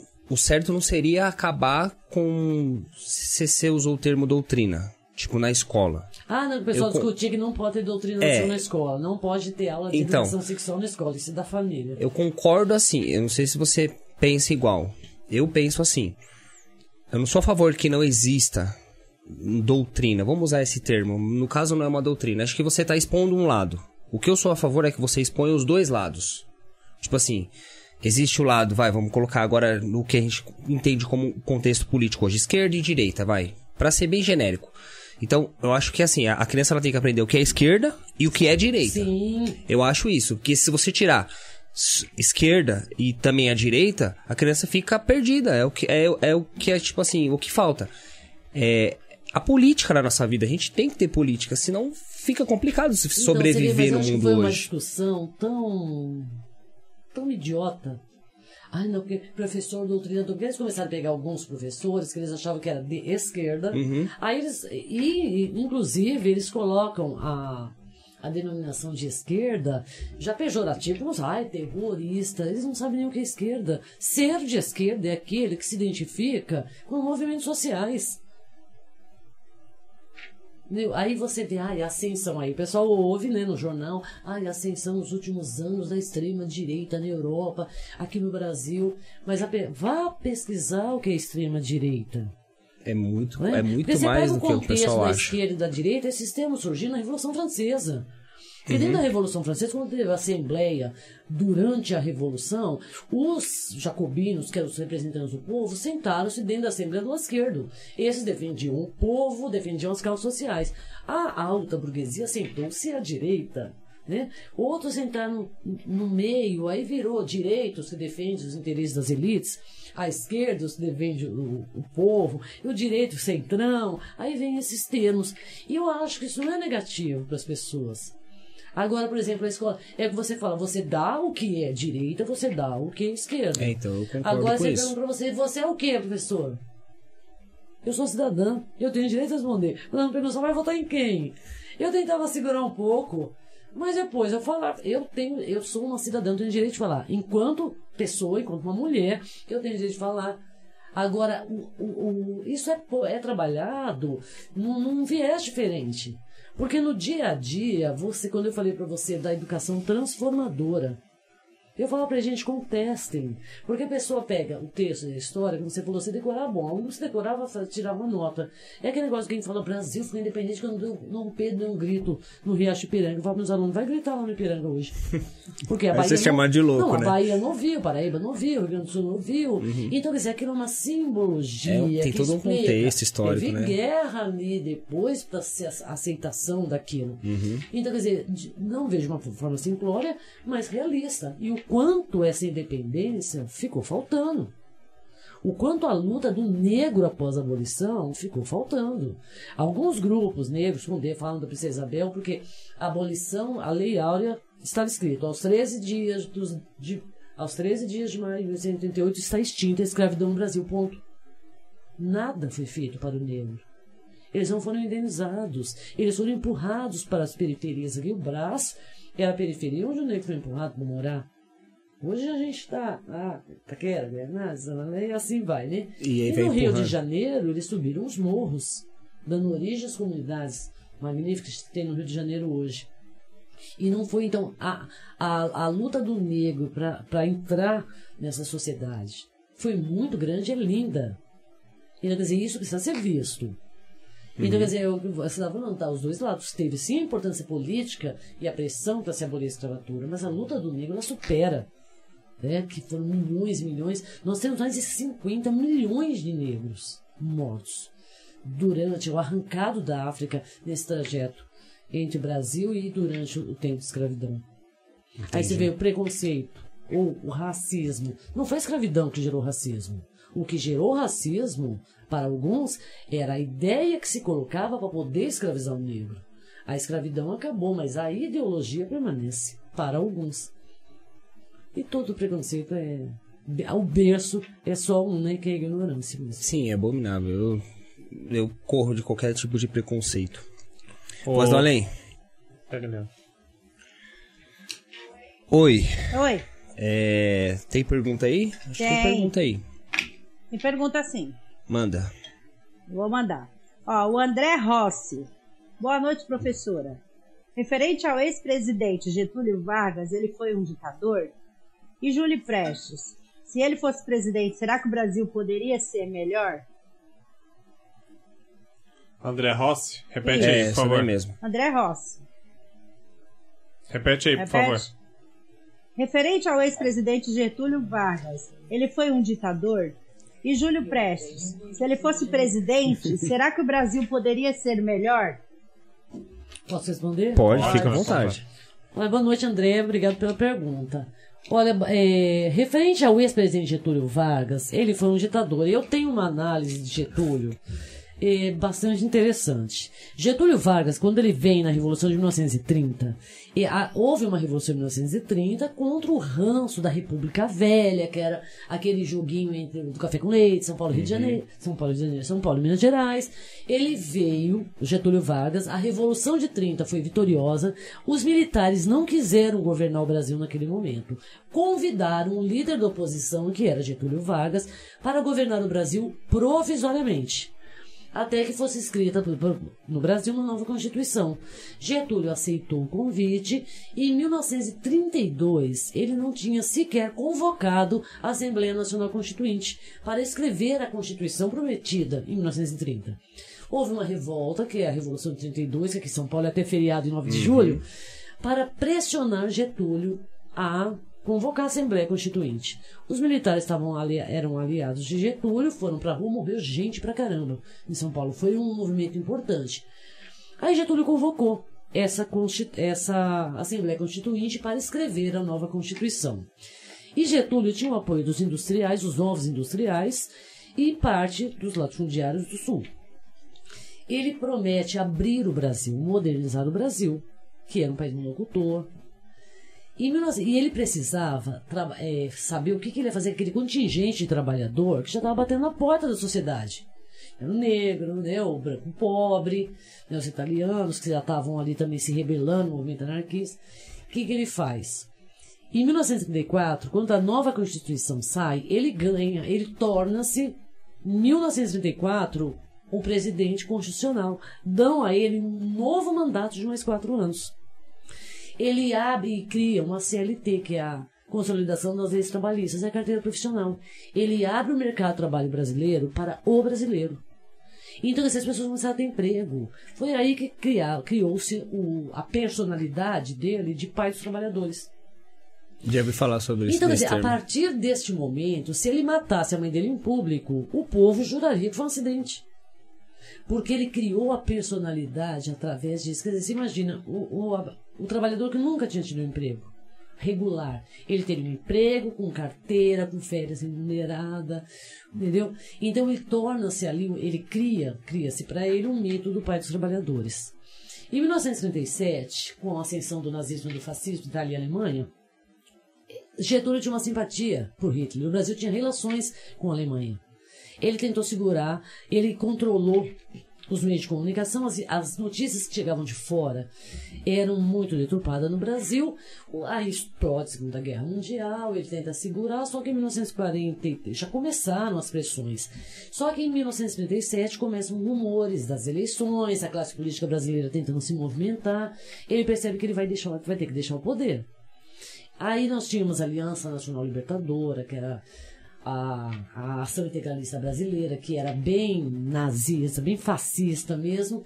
Ele consegue criar um documento falso, entrou no Congresso Nacional, né, na, na Assembleia Legislativa, e leu um documento dizendo que havia um plano dos comunistas, para variar, porque comunista socialista aqui sempre é usado para bode expiatório da direita. É, que ia- iria entrar, invadir o Congresso, derrubar a República e matar centenas de políticos brasileiros. Com essa mentira, Ele fechou o Congresso Nacional. No dia seguinte, ele apresentou uma Constituição nova, que era uma cópia da Constituição chamada Lavoro, que era a Constituição italiana de Mussolini. E impôs no Brasil o Estado Novo, que foi a ditadura dele, que durou até 1945. Então, quando se faz uma análise de Getúlio, durante esses 15 anos de poder ininterruptos, tem realmente o lado de Getúlio, que ele realmente, economicamente, ele abriu o mercado de trabalho brasileiro, o Brasil se desenvolveu na questão industrial, até pelo dinheiro ganho já em outras áreas econômicas, mas ninguém esquece o ditador. Não pode, é o que você falou, os dois lados. Eu tinha alunos que defendiam Getúlio, ter feito o que fez enquanto ditador, mas não apagava. O homem que deu um outro implemento no Brasil. Eu acho um personagem fantástico, brasileiro. Mas a crítica do ditador apaga muito uma imagem humana que se tinha dele. Ele foi ditador, ele foi responsável, o, o braço direito dele era Filinto Miller, que era um torturador, que prendeu Olga Benari, mandou Olga para a Alemanha novamente, e onde ela foi morta no campo de concentração. É a que nós temos um, um personagem que tem várias faces. O ditador não pode ser esquecido. Agora, em relação a Júlio Prestes, se ele fosse presidente, será que o Brasil poderia ser melhor? Não acredito. Acho que era um político de pouquíssima expressão. Ele não chegou. Ele seria. Na, a Revolução de 30 ocorre, ele seria um dos representantes na eleição de, de 1930 que não houve por causa da Revolução. Então, André, eu não acredito que o Júlio Prestes seria. O, o Brasil seria diferente, porque um presidente diferente é, governaria o Brasil. Eu acho que o Brasil não precisa de um mito. Quando eu falo mito, ainda até arrepio, não estou falando do, da fala atual, tá? Eu, eu sei. Não, o Brasil não precisa de um personagem ou de um herói. O Brasil precisa de uma proposta política boa. Eu Seja liderada concordo. por fulano, por cicrano, lógico que tem minhas preferências, mas eu, não adianta você eleger um bom. Se você não tiver. É o que eu falo, o Brasil equipe, pensa né? muito ele, ele quer votar no presidente, ele pensa no governador, ele pensa no prefeito, mas ele não pensa no vereador, nem no deputado estadual, nem no federal. São esses que dizem Senador, não. super senador, importante. exatamente, você vê, nos Estados Unidos, o senador, os senadores é mais, são um dos mais, mais importantes. próximo ao presidente, uhum. né, o próximo passo. E no Brasil, as pessoas precisam saber qual é o papel de um senador. É verdade. Como aquela casa do Congresso Nacional pode ser pressionada para aprovar ou vetar ações que vão contra uhum. a a gente está destruindo o país. Agora aquela discussão da, de, de, de, aprovar mineração nas terras indígenas, gente, isso é insano. E você vê quem se movimenta, a classe artística maravilhosa, né? A classe artística consciente, que está indo para lá, está tentando pressionar. Era uma discussão que nem deveria ter. E você acha que a curto prazo tem uma possível solução? Ou melhora? E, vai ter eleição, eleições agora. Eu né? espero que essa eleição mude muita coisa. Não vai melhorar nossa situação, porque né, levou três anos para enfiar no buraco. Para tirar um pouco, pelo menos, do, do grave, sabe? De criar uma política ambientalista para o Brasil. De verdade, preservação, sabe? Tanto das populações de origem quilombola, mas da, população indígena. Tem que ser feito. Você vê, são discussões que a gente para, você ouve pela mídia, lê né, pelos jornais, você não acredita. Quer dizer, vetar uma proposta de distribuir absorvente para meninas de, de, de baixa renda. O cara vetou. Então, quer dizer, com tanta coisa absurda, é, é, são coisas que você tem que ouvir que você não acredita. É assim, do governo, do governo eu, eu, eu sou, assim, como é que eu, bastante é, combatente, por assim dizer, né? Porque assim, você falou aí dessa proposta aí, que vetaram, só que salário deles vive aumentando, é fundão eleitoral, é não sei o que. Então, é isso daí, eles não mexem. Isso daí é a menina dos olhos deles. Isso é o que me revolta. Agora, qualquer um outro, qualquer outro benefício que é pro povo, aí eles. Então, então assim, nesse sentido, eu até posso me considerar, sei lá, um cara mais flexível.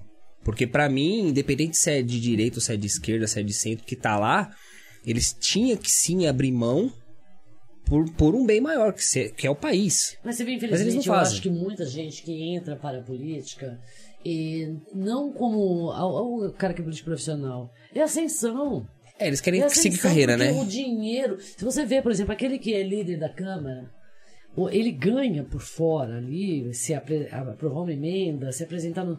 É Uhum. muito dinheiro. Sim, sim. Você vê a, a própria questão do, do as viagens, você vai viajar para base, sua base eleitoral, é pago com dinheiro público, você tem auxílio paletó, a gente não tinha giz.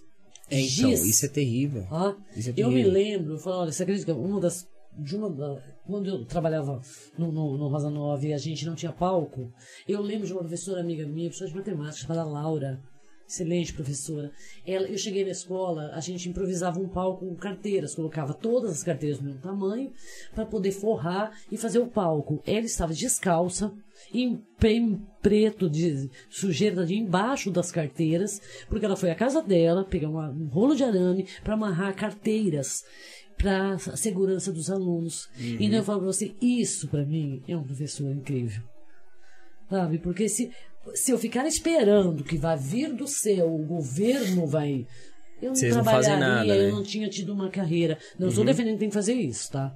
Porque eu já vi eh, vice-diretor lavar banheiro, porque eles cortam, agora é terceirizado. A parte da limpeza é terceirizado, a parte da merenda também. Aí eles cortam no final do ano para não pagar 13 terceiro, a empresa. Não tem como ser. Eu não vou lavar banheiro. Não que eu acho que lavar banheiro seja. Sim, mas vai é sua diminuir função, a minha- né? Exatamente. Não é sua função, claro, concordo. Mas aí faz. Aí você vê nesse setor público as pessoas fazendo. Aí, quer dizer, não vão arrumar. Aí, em alguns aspectos, eu já acho que eu sou mais radical. Sabe? Deixa estourar pra ver se se pega. Aí a gente tinha uma vez, uma vez, tinha que arrumar o telhado e choveu, uma chuva torrencial que nem tá chovendo agora. Tinha que tirar os alunos, porque tinha que fugir da goteira na sala de aula. Você tinha que se encostar da parede, porque escorria água pra parede. Aí o professor falou, gente. Uhum. Já estudei escola assim. Eles têm que fotografar. Mas, gente, cadê a comunidade? Um dos nossos sonhos, um trabalho magnífico é feito pela Madalena, Maria Angélica fez esse trabalho de, de envolver a comunidade dentro da escola. Eles têm que levantar conosco para isso. O que, que você sugere que é- o que você sugere que a comunidade possa fazer nesse Ter momento? a escola como dela, eu sempre falo, se eu estudar numa escola particular, eu estou pagando pela segunda vez. Sim. Eu acho que quem pode, se você tem privilégio, o privilégio para fazer isso, faça. Mas se você está na pública, ela não é gratuita. Tá Ela pago, está sendo é paga. verdade. Isso é verdade. Sabe, não é falar o professor está pagando seu salário. Ele não está pagando meu salário. Mas ele paga para manutenção daquilo ali. Uhum. Então use, porque é o seu dinheiro que está ali. Sabe, é cobrar. Tem verba para isso. Sabe, eles têm que melhorar. Pagar, mandar subsídios. Aí você vê que algumas escolas, porque aqui em São Paulo era assim, né? Algumas escolas são meninas nos olhos do governador. Aí você tinha o Ascendino Reis, que é uma escola, você já viu? No Tatuapé? Não, não eu Uma acho das- que não. Uma das minhas filhas estudaram Ascendino Reis. E tem o catalano Escola também. pública Escola pública. do Catalano eu já ouvi falar, show já. de bola, mas que na época do, do, do Ascendino Reis era o menino dos olhos do Geraldo Alckmin. Você teve o piso, era aquele piso lojotona que parecia... Por que essa diferenciação? Ah, é exatamente. por causa do tatuapé. Por causa do Tatuapé, talvez a região, Aí você né? pega escolas lá no fundão. Quem não ouviu falar, não sei se vocês ouviram falar na época que o aumento populacional, a, a falta de escola, era escola de lata. Construíram escolas. Uhum. Eu, eu cheguei a ver, eu não cheguei a trabalhar, porque essas es- as salinhas ficavam para o fundo de um, que era um horror, porque são crianças, era um calor insuportável. Então, ou aí começa, não tem lugar, não tem merenda, é merenda seca, é aquela bolacha, água e sal, sabe? Sem nada, e Sim. come-se. Melhorou muito em alguns aspectos, mas a gente viveu tudo isso. E, e é muito interessante você perceber quanta coisa era feito sem recurso. Só o capital humano mesmo ali. E não é só o professor. Alunos, eu tive alunos, gente, assim, brilhantes mesmo. De, e não era um ou outro, era assim, grupos mesmo que tinham isso. Mas um trabalho muito consciente também, feito pela escola, né? Feito pelos professores, pela coordenação. Com muito direção. esforço, né, também, inclusive, porque precisa, né? E, mas é, olha, você vê a, a, a importância quando a comunidade se sente pertencente àquela escola. Nós tínhamos, no tempo do que eu trabalhei no Mariuma, que eu fui professora da Maria Angélica Aroni, que eu falei para vocês, que ela trouxe um- um- uma visão de educação maravilhosa. Todos ali foram transformados. A gente tinha uma oficina de mães. Ela criou uma oficina de mães. Mães que pudessem ir para a escola doar uma parte do seu trabalho para ajudar a fazer material. Eu, fi- nós fizemos uma festa do folclore, dia a gente discutindo, eu falei, eu queria fazer um trabalho de sereia, mas eu queria uma cauda. A mãezinha costureira falou, eu dou o cotton. A outra falou, eu costuro. Você ver as caudas das sereias que, que as mães fizeram. E é lindo, porque depois que elas veem o trabalho sendo executado, é emocionante, o aluno se sente feliz, a mãe se sente. Então, a escola era mais cuidada e eu vivi isso de uma forma assim, saudosíssima né? E, e alegre. Eu lembro assim com um carinho enorme de todos esses. E passamos muito perrengue também na escola. né? É, imagina, né? Então, ah, mas nesse caso a comunidade ajudou com seu próprio trabalho, Recurso, né? né? Esforço. E recurso. É, Mas a comunidade consegue também cobrar o governo. O gover- o governo, você já viu casos que o governo ajuda a escola financeiramente? Ah, olha, tudo. É possível? Se você pressiona, lógico. É, porque geralmente sabe o que a gente É está difícil, acostumado né? a ver É. na- nas escolas da, da, da periferia. E tem que mudar, e não é só na escola da periferia, você vai num posto de saúde, você vê isso. É aquele negócio, o médico não veio. Uhum. A coitada daquela atendente é ofendida e é magoada quando não é agredida, Uhum. né? Não é ela. Vá ao gabinete do secretário de saúde. Vá na comunidade com abaixo assinado, com movimento de bairro, entendeu? A escola está tendo infiltração de água, não está tendo aula, os alunos. Reúne. Aí não adianta você ficar xingando na porta. Ou ofendendo o professor, ofendendo a tia do portão, a diretora. Porque vamos, vamos organizar, a diretora pode ajudar. Você sabe que se você for fazer uma denúncia, não pode entrar na escola. E se eu deixar você entrar, eu perco meu cargo, né? Mas a comunidade ela tem esse poder. Mas vá ao lugar obter uma resposta. Entendi. É, às vezes eu acho que falta é isso, né? Tipo assim, saber aonde procurar, mas aí Olha você já deu a dica, né? Olha, você... eu vou te falar, é igual greve. Eu trabalhei 29 anos, tá? Nunca tive licença prêmio. Licença prêmio, se você conseguir durante não sei quanto tempo ter só 30 faltas, você ganhava 3 meses. Alguma coisa assim. Eu Uhum. nunca tive, porque toda greve eu participei. Então a diferença era aquele negócio, eu falava para meus alunos. Amanhã, nós tínhamos as reuniões com o sindicato e nós decidimos aderir à greve naquele momento. A gente ia conversar com a comunidade primeiro, né? Então entrava na sala de aula e falava, gente, a partir de amanhã a gente vai entrar em greve. Era engraçado. Eles se arrependiam depois, que era aquele... "É, é, é". Aí eu tinha que acabar com isso. Falei, vocês estão rindo de quê? Quem perde, e eu lamentava eles não terem essa consciência. Falei, porque a perda sempre será de vocês. Eu vou fazer greve se o governo negociar depois com o sindicato. Eu vou ter que repor, porque a lei me obriga a ter 120 dias letivos. Se ele descontar meu pagamento, eu não vou repor. Então ele vai ter que me pagar para me obrigar a repor. Eu vou ter que repor essa aula. Se você falar, eu não venho de sábado porque não foi eu que fiz greve, você está abrindo mão de um direito seu. Não é do direito meu. Eu estou. Eu, é, é preciso. é, No caminho aqui vindo para cá hoje, ainda falei com o. A gente estava discutindo.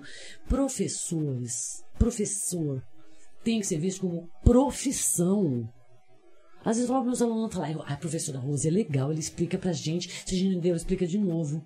Eu não estou lhe fazendo um favor, é minha obrigação. A minha obrigação é tirar a dúvida do meu aluno. Ensinar, né? Ah, mas aí, aí alguns colocam de uma forma, dizem, ai, é minha missão. Não tem missão. Missão é ter religioso. Eu tenho uma profissão. Eu estou aqui, no meu horário eu não falto, porque vai descontar meu salário, porque eu tenho compromisso profissional. Então precisa ser visto como profissão. E ser tratado, a tanto aluno quanto a escola, como o meu exercício e minha empresa onde eu trabalho. Com um objetivo muito claro né, do que se está fazendo. Outra pergunta? Acho que tem pergunta, Tem mais hein? pergunta aí sim. Voz além. Oi, tem pergunta sim, gente. Que Bastante. isso aqui? Ah, é. Tem um monte de Essa aqui é pergunta aí. professora. É professora também? É, minha aluna. Foi. Maravilha. Ó, a Madalena Alves. Aproveitando a pergunta acima, por que os mais velhos idolatram tanto Getúlio? Você, você, você Não, você eu, tinha- eu ouvi, eu posso responder. Pode responder. Ó, a Amada perguntou, né, por que, que os mais velhos idolatram tanto Getúlio. A minha mãe tem 84 anos, é uma fofinha, mas ela lembra de Getúlio com amor. Ela disse que ela era criança. E o meu avô adorava, por, por causa da construção. O sistema do- que ele... Que, que, se, que se que foi ele- criado. que foi Você criado vê, eu vou dar um exemplo, não comparando, tá? Uhum. Mas você pega Hitler, você pega Mussolini e pega Getúlio, é, é é, ditadores, quando eles têm um plano ditador, ele cria uma personificação. O Mussolini era o Duce, o Hi- Hitler era o Führer, e o, o Getúlio virou pai dos trabalhadores. Então, a ideia, e a mídia na época trabalhou, a ideia do pai dos trabalhadores. Então, para aquele cara que não tinha emprego, o emprego era de alguns italianos de fábrica, ele teve o primeiro trabalho, o salário fixo, aquele passou a ser um grande. E o ditador é camuflado. Uhum. É, é igual a ditadura. Em 1964, quando teve golpe, não teve revolução, teve um golpe militar. E a gente entrou em 21 anos de ditadura militar. Eu falo, às vezes, minha mãe fala, nossa, olha, eu não vi. A minha mãe pode até falar isso, tá? Agora o Zezé de Camargo não. A minha mãe era do lar, trabalhava, às vezes fazia bico de costureira, meu pai era vigilante de empresa, morávamos na periferia. Você acha que a minha mãe seria afetada pela ditadura? Agora pergunta para a classe artística, para os jornalistas, para aqueles políticos que usavam a discordar. E o Brasil tem um atraso econômico gigantesco, ao contrário do que se pensa. Uma vez um amigo falou para mim, é, mas na ditadura militar você não podia falar, não tinha comida na mesa. Não tinha.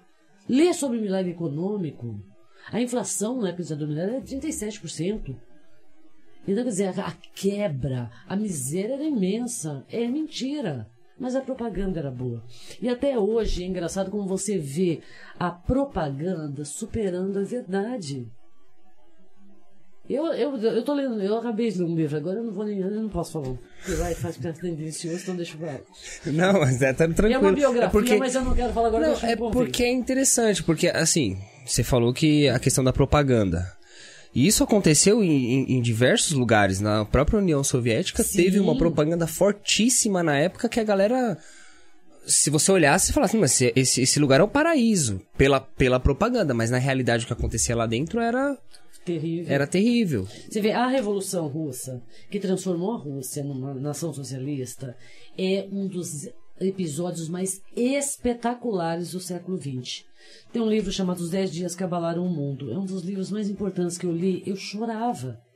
Só que depois de como foram conduzindo a ideia da, da Revolução, da ideia de Marx, que nunca se concretizou ali, é diferente. O socialismo, na teoria do papel, é muito bonito. É você pegar os meios de produção, deixar no controle de um Estado, um Estado bom, que vai gerenciar aqueles meios de produção para todos. A ideia é linda, a prática é complicada. É igual alguns autores dizem, o capitalismo cria uma classe privilegiada, que é a classe que tem o capital.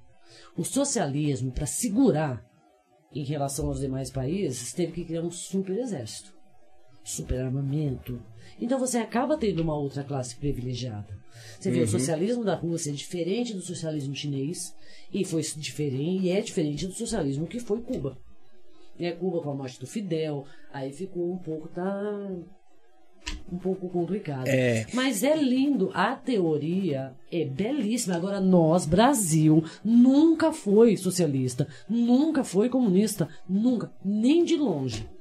Eu concordo, eu concordo. Assim, eu não sei se você vai discordar de mim. Eu concordo que a ideia socialista é lindíssima. Só que eu acredito que ela não funciona. Eu acredito Então. que, por, por, ser, por, ser, por ser seres humanos que vão estar no controle, não tem como funcionar. É o meu ponto de vista, entendeu? Eu acho, eu falei pra você, a ideia também é belíssima. Você vê igual o comunismo, né? Com a ideia, o pessoal fala do comunismo também como se fosse, nossa, magia negra. O comunismo é você achar que todos têm que ter igualdade de direitos. Você não tem governo. As populações. A ideia inicial dos autores era: você faz a revolução, transforma a nação socialista em um Estado. O Estado vai gerenciar os meios de produção para todos. Depois que todos estiverem acostumados a dividir, você vai abolir o Estado e você cai na igualdade plena. As populações se autogovernariam. É, é, é, é É, poesia. se- seria lindo. E sabe aonde a gente teve essa sociedade? Aqui no Brasil, nas comunidades indígenas, antes deles, de, de- deles terem criado a figura do pajé e do cacique. Depois que criou o cacique e o pajé, nem eles eram mais comunistas. É, isso eu não sabia, não. Isso É muito interessante, eu porque se você sabia. não tem. Os E- comunistas não. Não todo no mesmo nível. Exatamente. Agora, por quê? Você vê, alguns autores defendem que, assim, no, social, no comunismo, você receberia de salário de acordo com a sua necessidade. E não da sua capacidade. Então, por exemplo, eu sou professor, com curso universitário, ele é agricultor, eu tenho duas, filhas, ele tem seis filhos. Quem ganharia mais? De acordo com a filosofia, No caso- ele. no caso não ele. vai se admitir isso numa nação que, que já foi acostumada Uhum. com o mérito, né, com a meritocracia. É diferente. Então, mas aí é o que você falou. Pode não, a filosofia é linda, mas a prática não dá certo porque ela é feita por seres humanos seres humanos. competitivos, É. gananciosos. É o que eu penso. E é muito difícil, é muito difícil mesmo. Tem mais. Tem, mas bem eu queria que- falar sobre. Você falou sobre a, a, a, propaganda na, na- Eu falei, né, no caso, sobre a propaganda da União Soviética.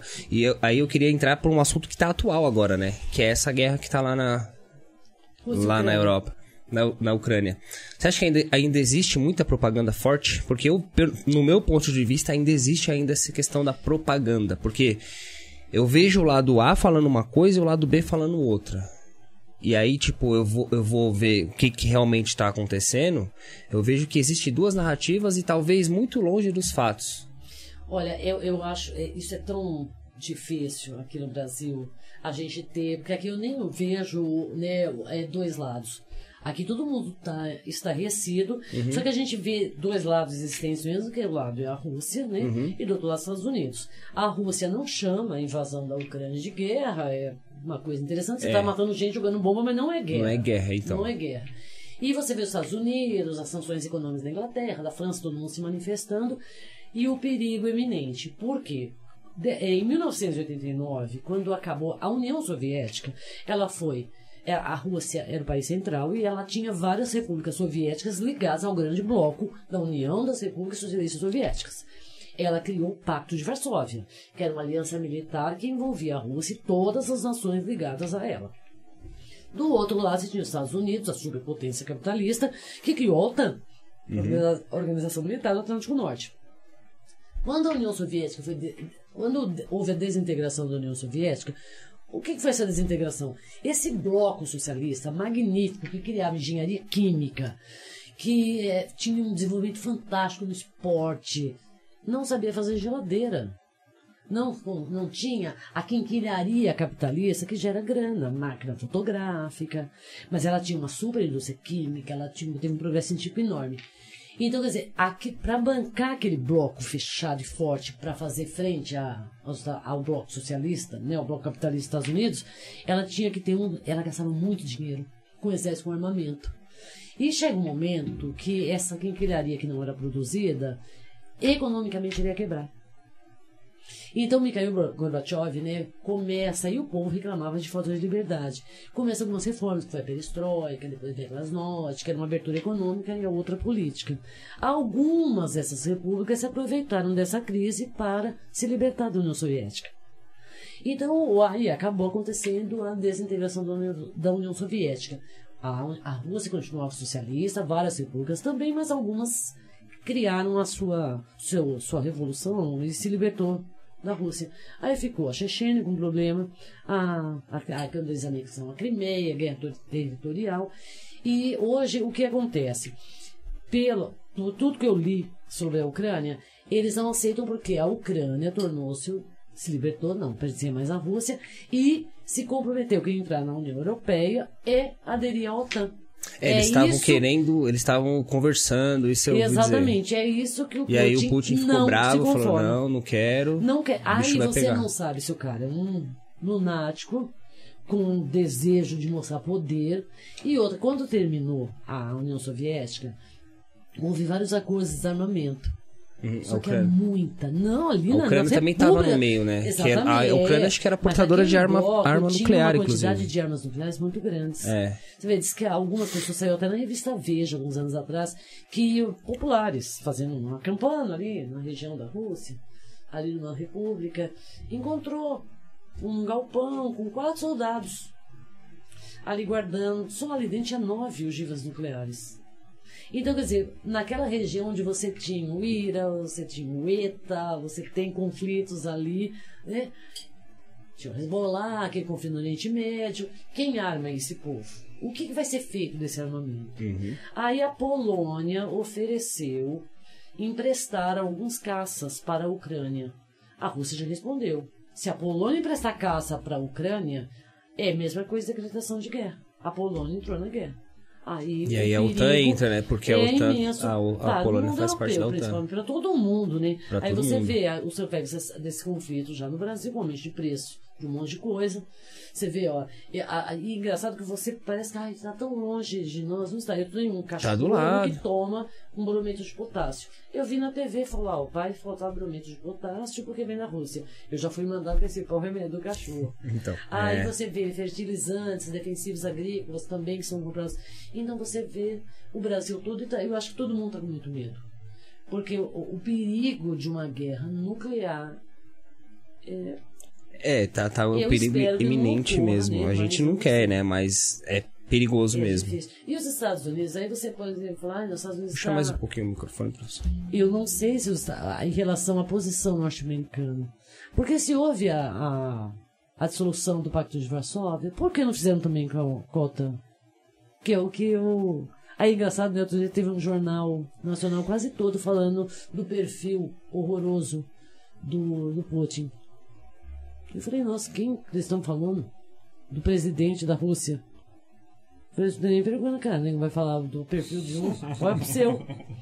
É, é, é, assim, Agora é- o homem virou. É, É, eu, é eu- difícil é até. difícil porque tão, de a- as notícias aqui no Brasil sobre a Rússia são poucas. É igual de Cuba. O que, que você ouve? Você vê pessoas é, não quer compartilhando dessa imbecilidade. É, outro dia, ah, nossa, a prostituição em Cuba é enorme. Ah, no Brasil não tem. Mas É. O tráfico de droga, droga em Cuba tá imenso. Oh, aqui também não tem. E não é engraçado que parece eles. Todos os horrores que acontecem em Cuba são frutos desse bloqueio que foi feito em Cuba desde a da época da, da, da Revolução Cubana. Né? Com, eu sei que a liberdade. Você vê, eu conheci uma escritora que ela contou que ela foi. São Paulo fez uma comemoração, acho que em 60, não sei, aniversário de São Paulo. Eles convidaram 400 e tanto, o número do aniversariante de do, de- do aniversário de São Paulo, para ir fazer palestra em bibliotecas. E eu fui. E eu conheci uma. Ela era advogada, auditora, se aposentou, começou a dar aula de teatro. Eu já fiquei encantado por ela aí. E ela foi convidada para ir para Cuba, para dar aula de teatro em Cuba. Ela foi, receberia em dólar. E ela ficou num conjuntozinho habitacional, muito simplesinho, muito bonitinho, tinha tudo que precisava, um apartamentozinho bacana. E ela, muito curiosa, ela queria conhecer o entorno. Aí ela foi perguntar, e ela queria comprar açúcar, porque o açúcar dela tinha acabado. Ela foi ao mercado, aí ela falava inglês, ah, porque ela queria um quilo de açúcar. O menino pediu cartão. Aí ela não entendia, aí explicaram, eles têm um cartão, que é uma cesta básica, que você vai usar durante o mês. E ela não tinha, ela falava, não, eu tenho dólar. Não, não podia vender. As mulheres dali ouviram, cada uma comprou um quilo de açúcar com o seu cartão, abriram um saco e colocaram uma colher para ela e ela levou. Ela falou que foi o único lugar que ela viajou no mundo que ela conheceu o que é dividir.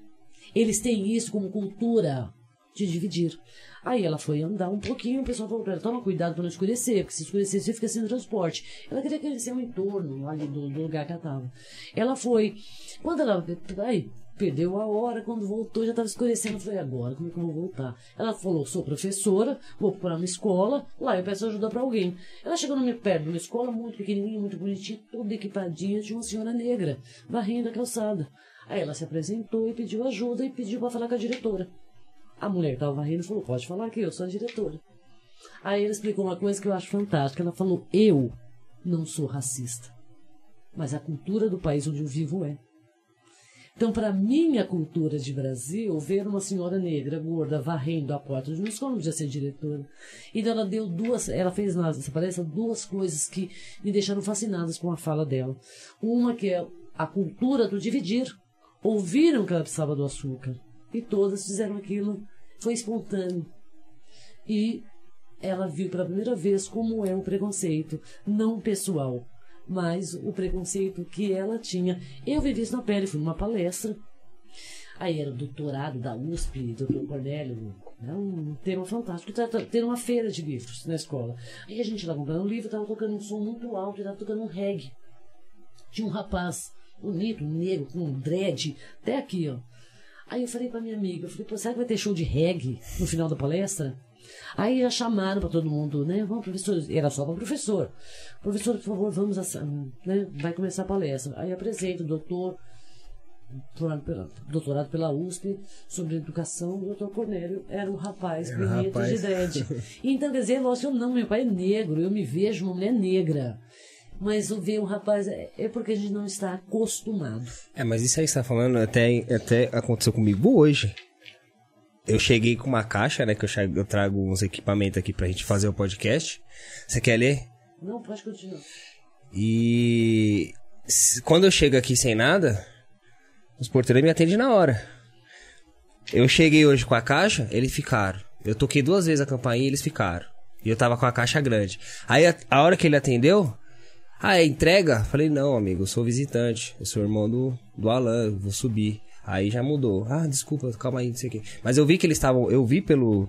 Pelo vídeo da pra ver, eles estavam lá trocando ideia e, tipo, me ignoraram. Me ignoraram só porque acharam que eu tava fazendo entrega. Cara, é muito. É, É muito, muito é muito zoado isso aí, velho. Eu, eu sou totalmente o contrário. Quando eu, quando alguém que tá prestando serviço pra mim, eu procuro tratar a pessoa Com mais, tem sabe, medo, tipo, com mais atenção. hoje, não, você vê, é, é- há um preconceito, lógico, mas a gente tá num misto de tanto medo de assalto. Você vê, passou um motoqueiro, o motoqueiro foi entregar. Eu fui levar minha filha até a casa dela, que ela tava sem carro. O motoqueiro entregador e pisa fora de mim. Eu, filho, eu quase tive um infarto. Quer ler aí? Pode ler. Eu não tenho essa pergunta. Não quer pergunta? O que É. pode dizer sobre ética e moral na política, na vida, na história? Complicado, hein? Pode responder a pergunta da pode Madalena? dizer? O que pode dizer sobre ética e moral na política, na vida e na história? Vou fazer primeiro uma diferenciação um pouco entre ética e moral. A gente gostava muito, eu gostava muito de trabalhar a ética em sala de aula, o que era ética. E você tem textos maravilhosos da Marina Chauí, de outros filósofos falando sobre ética. Só que é, eu, eu tenho até hoje uma preocupação, tem gente falando, não, você não tem que ter, eu tenho que ter. Eu acho que, por exemplo, esses intelectuais que eu amo, que eu sou leitora, eu compreendo, não estou falando que as pessoas são burras, mas eu preciso levar para o meu aluno uma coisa um pouco mais simplificada para aguçar o interesse dele para que ele busque, talvez, uma ideologia um pouco mais aprofundada. Só, só abrindo aspas, assim. É igual você falar assim, ah, putz, eu li um livro, eu amei o livro, é, até chorei com o livro. Aí eu vou ler o mesmo livro. Eu falo assim, putz, não tô entendendo nada, não tá me chamando a atenção. E não é porque eu sou menos inteligente, Exatamente, né? é um É isso que você linguajar. tá é- falando. e ele, ele tem umas palavras, os 10 dias cavalaram muito, muito difícil mesmo. Eu falei, tem que gostar mesmo. Tem os sertões, eu preciso da cunha, só eu li. O... Então, é essa questão da ética, e eu ouvi, eu li o livro, o Mário Sérgio Cortella, o professor Mário Sérgio Cortella, no Ética e Vergonha na Cara, ele dá uma definição de política na forma de ética tão simples, que eu acho que é para todos nós. Que é, ética é o quê? Fazer o que é correto. Mas por quê? Só porque é correto. Não é porque você é bonzinho. É porque é o correto é aquilo. E ele dá um exemplo tão simples no livro que é magnífico. Então, quando se discute, é preciso trabalhar a ética em sala de aula. É preciso diferenciar a ética da moral. A ética, ela é coletiva, ela é universal. Ela só muda de cultura, né? Por exemplo, Oriente, para o Ocidente. E a moral, ela é individual. O que é uma coisa imoral para mim pode não ser para você. Então a moral é individual e a ética é coletiva. Ela tem que ser vista dessa forma. Então quando se fala em ética, por exemplo, na política, e na- é muito complicado. Eu acho que a se a nossa classe política tivesse ética, ela jamais ia ganhar dinheiro para aprovar emenda. Nossa, foram é, gastos 22 milhões para comprar a voto do Centrão no É, esses Congresso. acordos aí. Isso é total falta de ética. Que eu saiba, as pessoas, pelo menos as propagandas já começaram, né? Já começou o caça pobre na, na televisão. Quando eles se comprometem numa vida política, não é para mim. E, e uma coisa que é interessante, tanto na sociedade, na história, na nossa vida cotidiana, o que, que é política? O que, que é eu gostar ou não do político? Aí você vê pessoas assim, ó. Ó, eu, eu vou te dar um exemplo. Eu posso não ter ganho nada em determinados governos que o Brasil teve. Mas eu vi algum grupo ganhando alguma coisa que não seja elite. E, por exemplo, a política ela não pode vir favorecer a minha pessoa. Ela tem que favorecer a um coletivo. Uhum. Você vê, eu falo, no último ano que eu trabalhei, eu vi tantos alunos meus chegarem na universidade com ProUni, estava com FIES. Então isso é gratificante. Porque você vê, eu fiz escola pública a vida inteira e fiz faculdade em particular. Falei, ah, a senhora não quis prestar na USP? Não era tão longe de onde eu moro, tão longe. Não valia eu nem a nem pena. prestei vestibular, não sei se passaria ou não. Uhum. Mas eu nem fiz, eu já fiz ali, porque meu amigo fazia engenharia, adorava a faculdade, já fez a propaganda, eu trabalhava, eu pude fazer ali. Mas é, é, é bastante interessante isso. Então acho que a ética, se trabalhássemos ética na educação infantil, é um sonho nosso, a gente aplica isso na nossa escolinha, pelo menos. Ética, por quê? Porque não é certo. Aí vamos criar uma fábula para ele entender, podemos, mas ele tem que fazer porque não, é para fazer porque não se faz. E eu, antes de fazer essa pergunta, esse livro do Mário Sérgio Cortella, Ética e Vergonha na Cara, é, é maravilhoso. E é pequenininho. Ele dá um exemplo no início. Eu li até a parte que ele, ele fala, aí eu parava e ele fala, agora eu quero saber o que você faria. As pessoas vão respondendo e eu tabulava. Aí, por exemplo, qua- 50%, por exemplo, era uma corrida mundial. Daí, e o, o italiano que estava na frente, estava tava em segundo lugar, o angolano estava em, em primeiro lugar. Só que ele não entendeu, a sinalização ele parou antes de chegar naquela chegada. O italiano que vinha vindo atrás correu e gritava para ele, e ele não entendia. Ele empurrou ele pelas costas até a chegada. Nossa, os patrocinadores ficaram Ficaram nervosos. A imprensa caiu de pau e perguntava pro italiano por que que você fez isso. O italiano não entendia a pergunta. Aí o Mário Sérgio Cortella fala que de sonha ética, viver num país onde realmente não se entende essa pergunta. Aí eles perguntaram, mas por que, que você fez isso? Ele falou, porque ele já tinha ganho. Não, mas quem entende? Ele respondeu, porque era justo e correto. É o certo, né? Aí eu perguntei para eles, sabe por que vocês respondiam, responderam errado? Porque vocês não têm ética. E sabe por que vocês não têm ética? Porque seus pais também não têm. Porque grande parte dessa sociedade no Brasil não tem, porque não aprenderam, porque não se trabalha isso de forma correta. Estou dizendo só nas escolas, tá? Porque é importante que se saiba que o educar-se, o ter conhecimento, não é só a escola. Eu me educo, eu aprendo a cada momento. Escola é um espaço fundamental, mas eu aprendo ao ler, eu aprendo a conversar com vocês aqui, eu aprendo a trocar ideias, a escrever um texto, a trocar ideias, né? Tudo que eu vejo, tudo aquilo que me toca. E não é preciso aquilo que eu busco, né? Então você vai se aprimorando e você vai aprendendo. Mas a ética é, devia ser uma disciplina independente, obrigatória desde o pré. Concordo.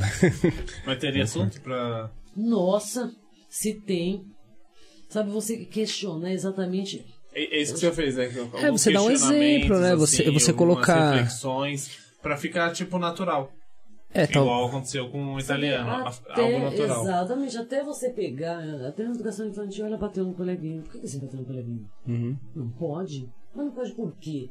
Eu acho que começa daí já. Entendi. Pega a caneta emprestada, não devolve, É, já. Você você exato. coloca, você coloca situações onde a criança passa a entender o que é certo e o que é errado. Você vê, olha, aí eu falo, gente, não se aprende, parece que quem não quer. Tem um texto, a Ana Carolina, num show da Ana Carolina, ela lê um texto chamado Só de Sacanagem. É um poema da Elisa Lucinda. Gente, o texto é brilhante. Ele fala só, ela fala só isso. Já que é assim, vamos ser honesto e ético. Só de sacanagem. Já que todo mundo no Brasil é desonesto. Porque o pessoal fala, todo mundo faz. Você tá É. o que com isso? Eu- a minha consciência, o meu eu. E o engraçado é que, porque assim, eu aprendi sobre.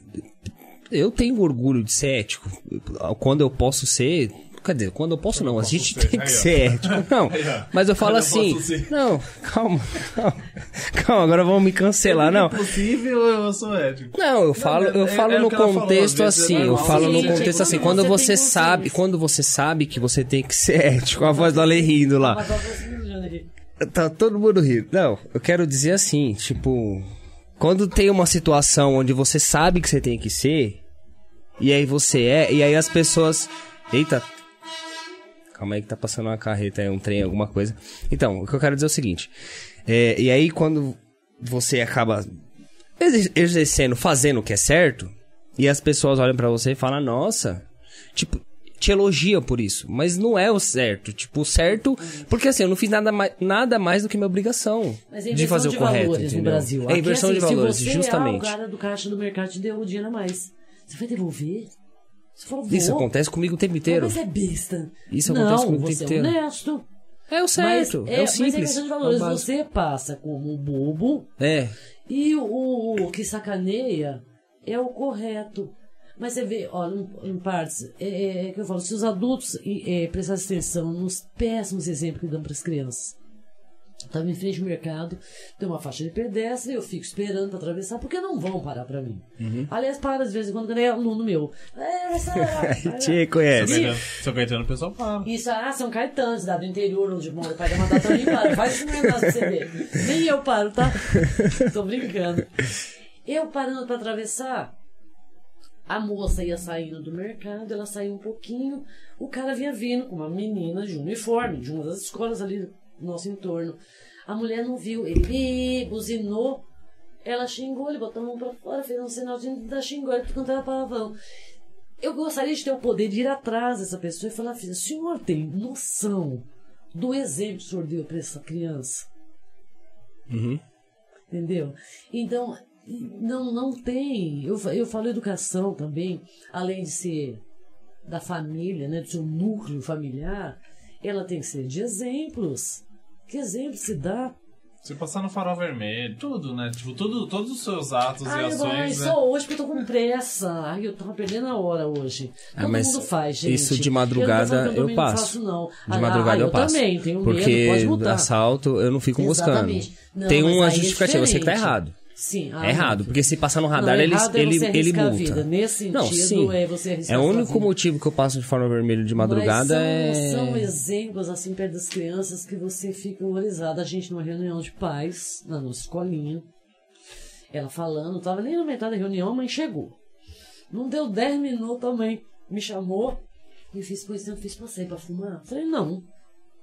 Aí ela- eles acham engraçado que eles ficam pra minha cara assim, acredito. Tipo- não pode. Ela nem acabou de falar ainda. Mas eu não faria nem esta pergunta. Uhum. Você chega atrasado, você chega quieto. Ixi. Nem fica quietinho ali, depois você fala. Não, a pessoa chegou atrasada, ainda veio me E chamar. ainda quer sair pra fumar. Ela estava falando, eu tentando, ela explicando, a mãe perguntou se podia sair para fumar. Brincadeira, né? Aí você vê o grau de. E, e como é difícil você querer vender educação, cultura e arte no Brasil. Às vezes a gente comenta, você passa a porta das adegas, tem fila, seja que for. Uhum. Tem fila. Agora vende cultura e educação pra você ver. No museu, alguma coisa é. Exatamente. é Ah, básico, nós estamos vivendo a síndrome da imbecilidade, da burrice adquirida hoje, né? Tá complicado. Porque Tá difícil. Tá, difícil. Tá Você difícil. fala em cultura, você vê, nós trabalhamos, eu vivi um momento de escola padrão, era um projeto do governo. Nossos teatros, na escola, nós tínhamos. eh, sabe, trupe de teatro que ia lá apresentar a peça de Tiradentes. Assim, fantástico. Ganhávamos ingressos para levar para, para teatro profissional. Nós levamos alunos para ver gospel no teatro imprensa. Eu e uma amiga minha, professora de português, olhava para os alunos, ao invés de assistir a peça, eu olhava e dizia assim, o olho vidrado de lágrimas. É incrível. Teatro, é, Não, um- olha, teatro é uma cultura Ih, incrível, eu adoro. vê- Eu sou suspeito de falar, Você pode né? ver se tem algumas outras perguntas, senão a gente fala de outros projetos. Fantástico que a gente trabalhou. Você que manda, professora. Você quer ler mais pergunta? alguma Tem- pergunta. tem a Tem, eu acho que Pergunta. tem mais Fica chateado, pergunta. Eu acho que tem mais mais umas pergunta. quatro ou cinco perguntas, gente. Eita. Tá cheio de pergunta. Tem bastante. Vai lá, manda, manda. Manda aí, além. Ó, a do Nossa. Gilberto José. No contexto geral, fazendo um comparativo entre a história e a atual realidade do Brasil, podemos dizer que estagnamos? Pergunta boa. Olha, Gilberto, eu, eu, eu não consigo avaliar entre a história em relação a, né, no contexto geral do, do- da realidade do Brasil, se podemos dizer que nós estagnamos. Não, eu acho que nós não estagnamos. Teve avanço? Teve- Não, eu acho que teve teve retrocesso, retrocesso? assim, muito grande. Se você pegar os índices, não sou eu que estou falando, tá? Uhum. Vai. Olha lá, eu- não é uma questão de opinião. Pega os índices dos jornais. O número de desempregados. O número de ocorrências policiais por banalidades. Banalidades quer dizer coisas gravíssimas que poderiam ter diminuído. A questão da violência contra a mulher, nós já estamos aqui hoje. A questão de ofensa racial. E, nossa, economicamente, eu nunca vi o Brasil tão triste e tão miserável. Eu acho que hoje nós que ainda temos emprego, porque eu, eu, eu tenho emprego, né? Então, como eu tenho emprego, eu ainda posso consumir. Eu saio do mercado muito deprimida. Dois. Porque as pessoas não vão Triste. poder comer É triste. já. É. É, é você perceber, por exemplo, aí onde você vai, para colega? Aí eu vou ali no açougue comprar ovo. Porque o açougue vende um ovo de boa qualidade. A pessoa vai no açougue, eu, então eu brinquei, eu falei, eu também vou. Porque a primeira vez que eu fui no açougue comprar ovo. Porque aí você olha o preço. Carro, o que é carro popular? Hoje, carro popular é um Celta 2012, um Ninho, né, 98, esses são carros populares. 60 mil. Porque, exatamente. Então, quer dizer, o- curso universitário hoje, livro. Poxa, você pega na minha região, eu- o, o rapaz, editora, que eu tô lançando o livro, que é o novo autor, ele falou para mim, olha, você gostaria de lançar o livro? Eu falei, eu gostaria de lançar no- a livraria mais próxima que nós temos, é no metrô Itaquera agora, que é a Nobel. Só que a Nobel é fechada, nós não temos livraria. E uma vez o professor Pierre Luigi, que é um excelente, faleceu já, mas é um professor de neurociência fantástico, ele falou que se você for em Buenos Aires, você tem só na capital de, de Buenos Aires mais livraria do que tem em todo o território brasileiro. Ixi. Aí fala, lógico que o brasileiro não gosta de ler, o brasileiro gosta de ler. Você já viu o preço dos livros? É, É, é, gente. é, E isso e isso. A, a gente compra muito, porque a gente tem muito sebo, sebo Messias, você tem vários sebos que, né? E, mas livro é caro no Brasil para leitura. Por que, que a mídia não mostra quanto custa cultura em Cuba? Que é para todos. Isso não mostra, né? Só mostra o lado, que aí, aí eu volto àquela questão da, da, da ideologia. Eles, eles transportam de lá, não estou falando da Rússia, tá? Estou falando de Cuba. Cuba. O que funciona bacana ali, eles não noticiam. Só o que é de ruim, como. Aí todo mundo fica assombrado. Oh, tem prostituição em Cuba. E eu fico olhando pra cara da pessoa e falo, gente, que planeta que ela mora? Mas Cuba é um país pobre. Não, é, um país sim, pobre. Mas por quê? É uma ilha. E ela teve um fechamento econômico. Então, você boicote. fechou pro restante do mundo. Se fechou porque os Estados Unidos quer engolir e Fidel fazia frente. Você vê, você pega. Complexo eu não tô falando que eu não sei, tá? Uhum. Aí eles falam assim: ah, um, teve um intercâmbio de uma cubana no Brasil, a menina adolescente ficou fascinada com o iPod. Né? Eu, eu sei o que é um adolescente, que quer uma modernidade, ele quer um iPod, ele quer um celular, ele quer um, um fone sem fio. Mas eu queria saber o que é uma criança, por exemplo, um sertão nordestino, um caderno, um É. sapato. Porque você vê, você viaja para o Nordeste, naquelas áreas magníficas de, de Fortaleza, País de Iracema, sai dali daquele circuito e vai andar.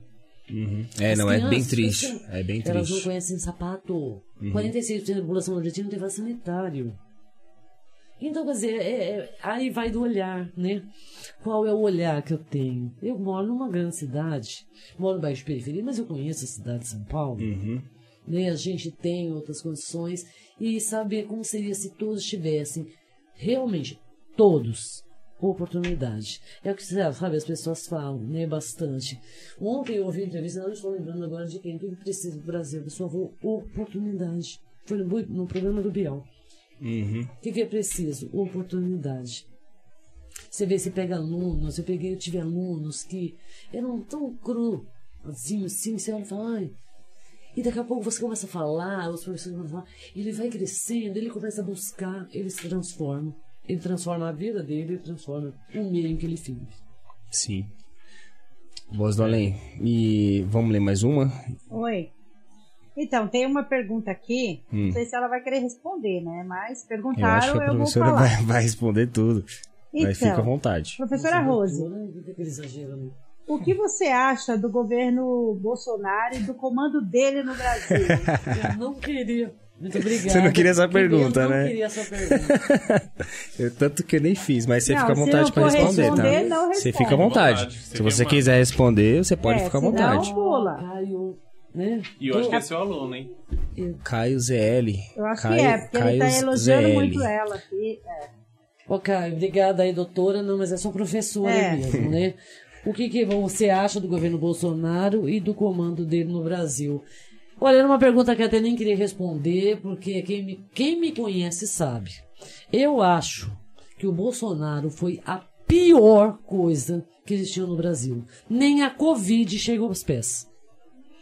Eu, Sou eu a atribuo, Eu- eu eu concordo. atribuo Não estou Terrível. falando de partido, de ai, porque você não fala, ai, ela é, é tal coisa, eu não sou pessoa nada. em si, né? Eu sou uma cidadã, eu sou uma professora de história, que eu conheço política, e é aquele negócio, você pode falar, tem gente que gosta de Getúlio, tem gente que não gosta de Getúlio. Foi o que eu falei, ele foi extremamente importante na história deste país, tanto para o mercado de trabalho quanto para a economia. Foi. Ele foi ditador? Foi.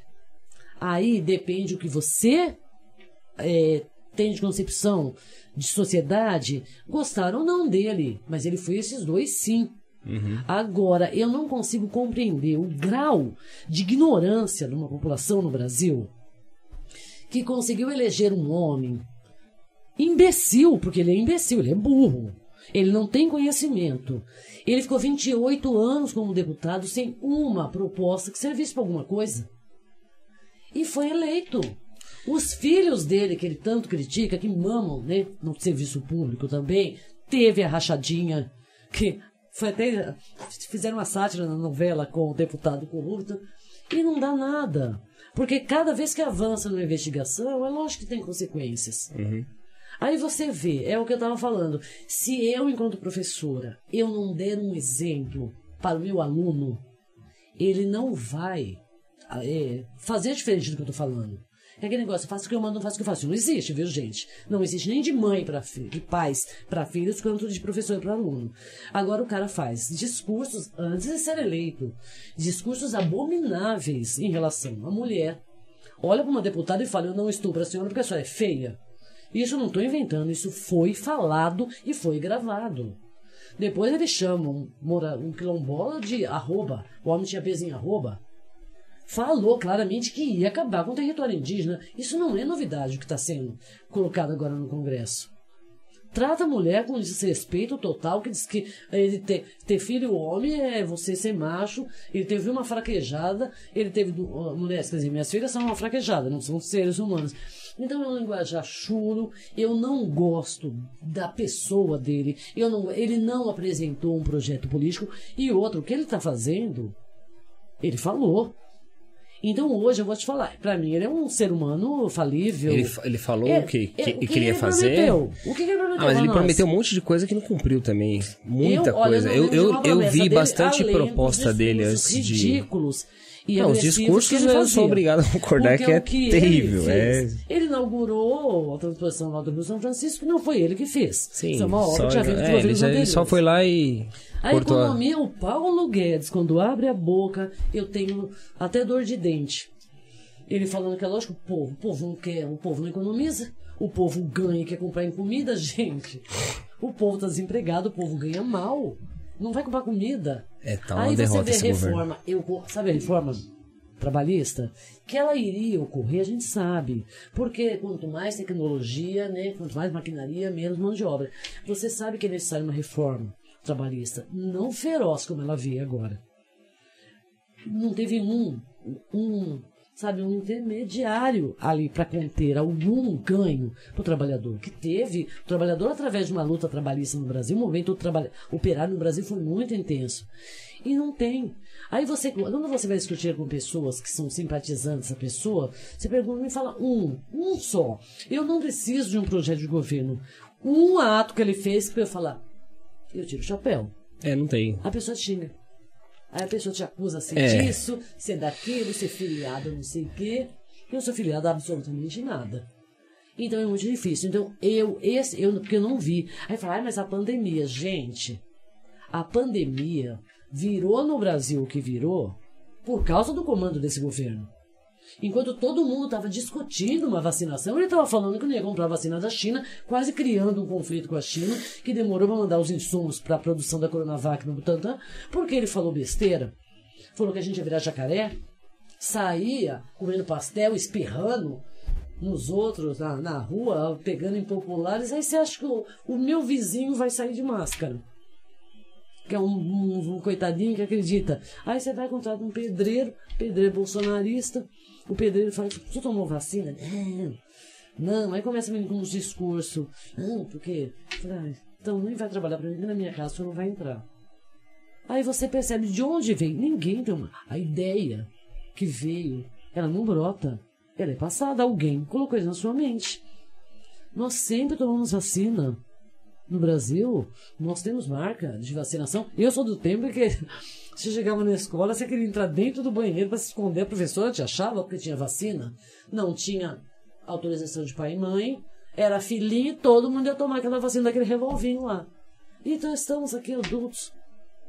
Quase erradicamos a paralisia infantil, o sarampo voltou também por imbecilidade né, de, de, do, do, do, Ministério da Saúde, e agora essa doença tenebrosa que paralisou um pouco o país. Mas paralisou no choque do mundo.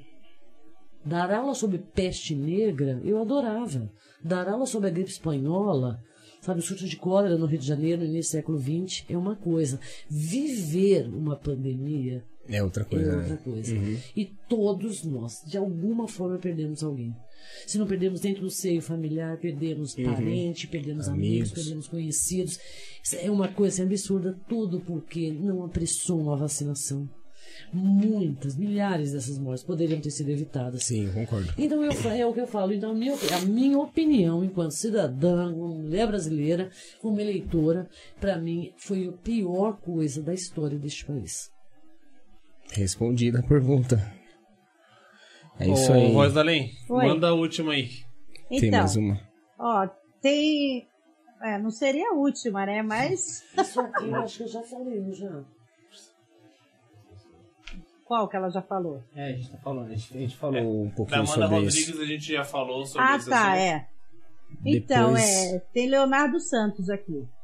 Professor, em sua opinião, Quais fatores que levam ao movimento de questionarmos assunto que não temos conhecimento ou já deviam ser superados como ciência e preconceitos? Ó, oh, o que leva aos questionamentos de assuntos que não temos conhecimento ou já deveriam ter sido superados como ciência e preconceito? Olha, não sei, eu acho que a pergunta é bem profunda, mas é que negócio, eu acho que o ser humano tem boca tem boca e acho que pode falar. Pode falar. Eu acho que, assim, a, a, a é, é o, eu acho que hoje a geração da, da, das redes sociais ou da mídia, ela é muito rápida. Eu costumava falar isso na sala de aula, não sei nem se ele... O Léo acho que foi meu aluno. O esse Leonardo foi meu aluno. É, é você perceber o seguinte, eu falava para os alunos, gente, tem uma dinâmica que eu fazia, eu gostava muito, eu colocava a primeira pergunta, fazia uma coluna. Então a pergunta era: o que você acha que é o mais importante para construir um ser humano, da, das instituições que nós temos? Só falar família. Beleza, família é a instituição mais importante para a construção do ser humano. Depois, essa criança, ela vai crescer, ela vai conversar, ela vai sair, como que a gente chama essa instituição? Ah, comunidade. Sociedade, é. sociedade, uma comunidade, beleza. Essa criança tem, tem que aprender a ler, tem que aprender a escrever, vai para a escola. Beleza.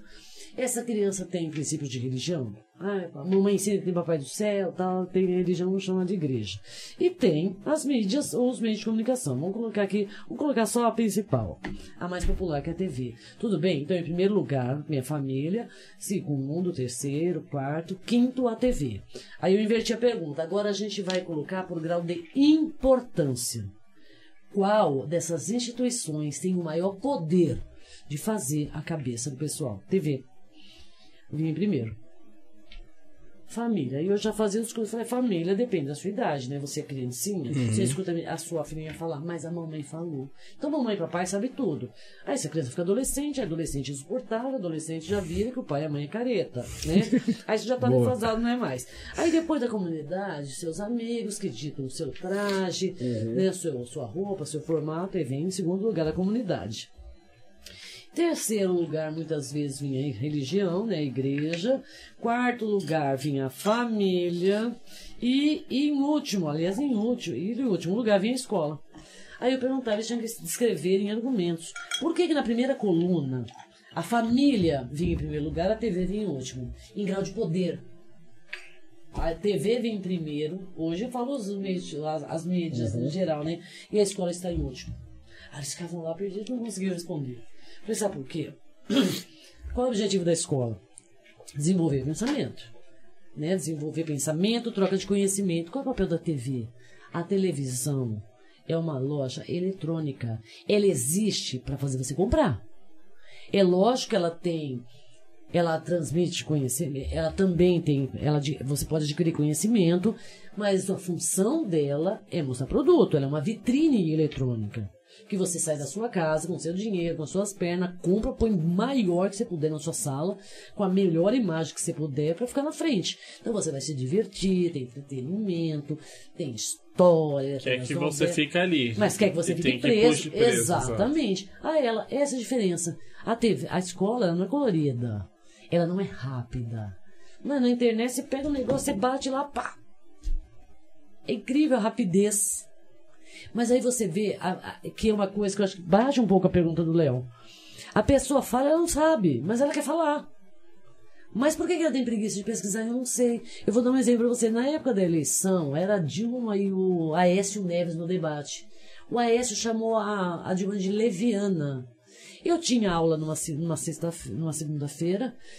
O aluno esperou a outra semana acabar para eu entrar na sala na outra segunda para me perguntar que era leviana. Gente, o celular tá na mão.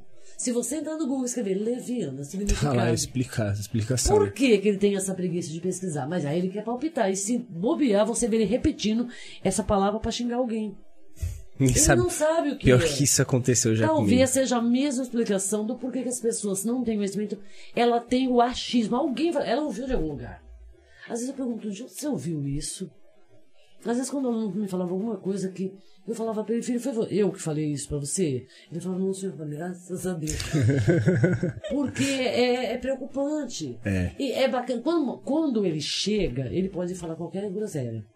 Uma vez um aluno perguntou que você tinha que nascer um outro Hitler para mostrar para os poderosos o que é, é um país. E eu fiz assim, filho, esta ideia que você tem, você não sai do ensino médio com ela, porque graças a Deus, eu vou conseguir transformar.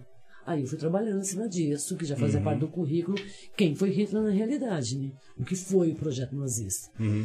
Então ele chegar com uma ideia errada, pode ser. Ele só não pode sair de- com ela, porque aí a culpa é minha. Sim, sim. E as pessoas falam, mas é, é pessoal.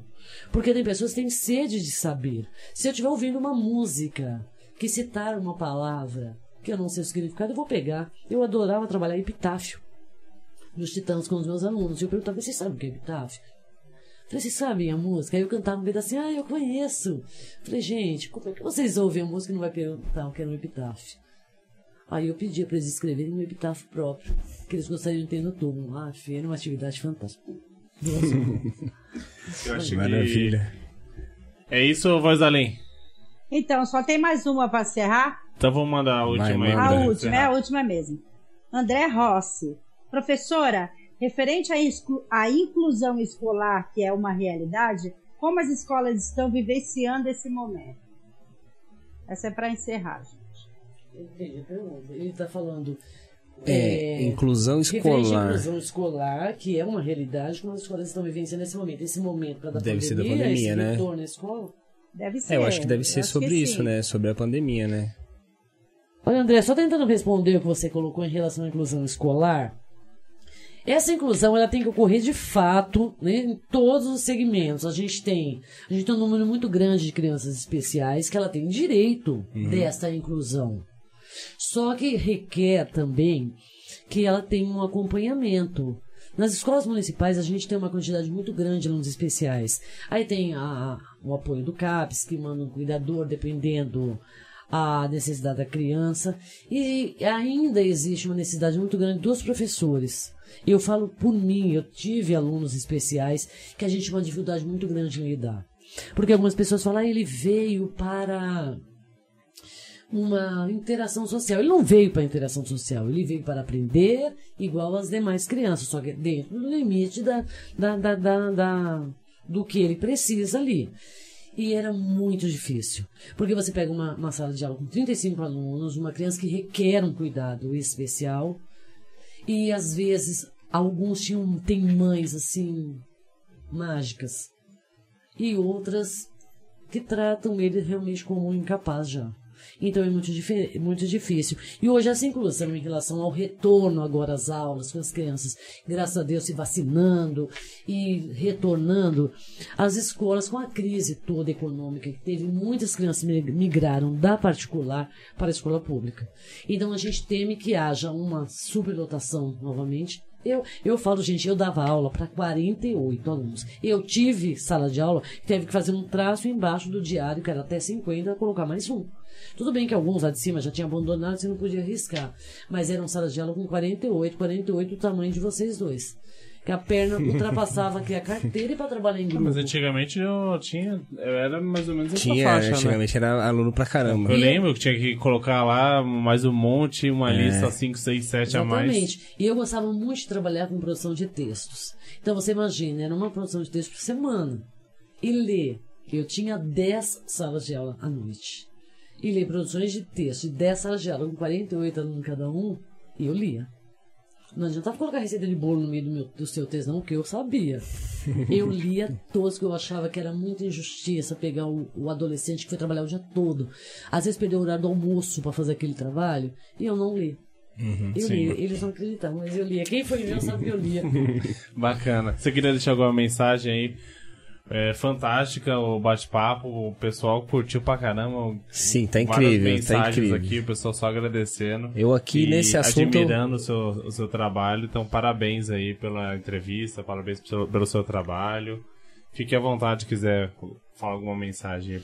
gente, obrigada, muito feliz de estar, de ter conhecido vocês, dessa possibilidade de falar um pouco, de debater, de trocar algumas ideias. Lógico que a minha, eu não tenho verdade absoluta, né? Pessoas pensam diferente e é assim que a gente cria. Agradeço todo mundo que entrou no canal, que fez pergunta, que elogiou. Eu tenho um monte de pimpolho aí, que são todos meus fofinhos. Juliana, Josi, minhas atrizes favoritas das minhas peças de teatro. Aí. Vocês não imaginam que essas meninas decoravam dessa grossura os textos e textos densos. Não erravam uma vírgula das falas. Magnífica. Uma Eu foi a minha morte, dificuldade. outra foi a minha vida. Você sabe que uma parte da, da peça, a morte, olhava pra plateia e falava, não esqueçam, todos vocês um dia terão um encontro comigo. Alguns meninos faziam, oba, eu quero, eu quero. Porque são lindas meninas. Agradeço a todos que participaram, obrigado pelas perguntas. Não sei se fui clara ao responder a todas as perguntas. E espero que a gente tenha outras possibilidades de a gente debater novamente e que todos é, pesquisem um pouco mais, leiam sobre. Quando a gente não sabe, eu quando eu não sei algo, eu procuro pessoas que eu sei que são tão inteligentes, ou mais inteligentes, ou têm mais conhecimento do que eu. E eu vou atrás para obter uma resposta melhor.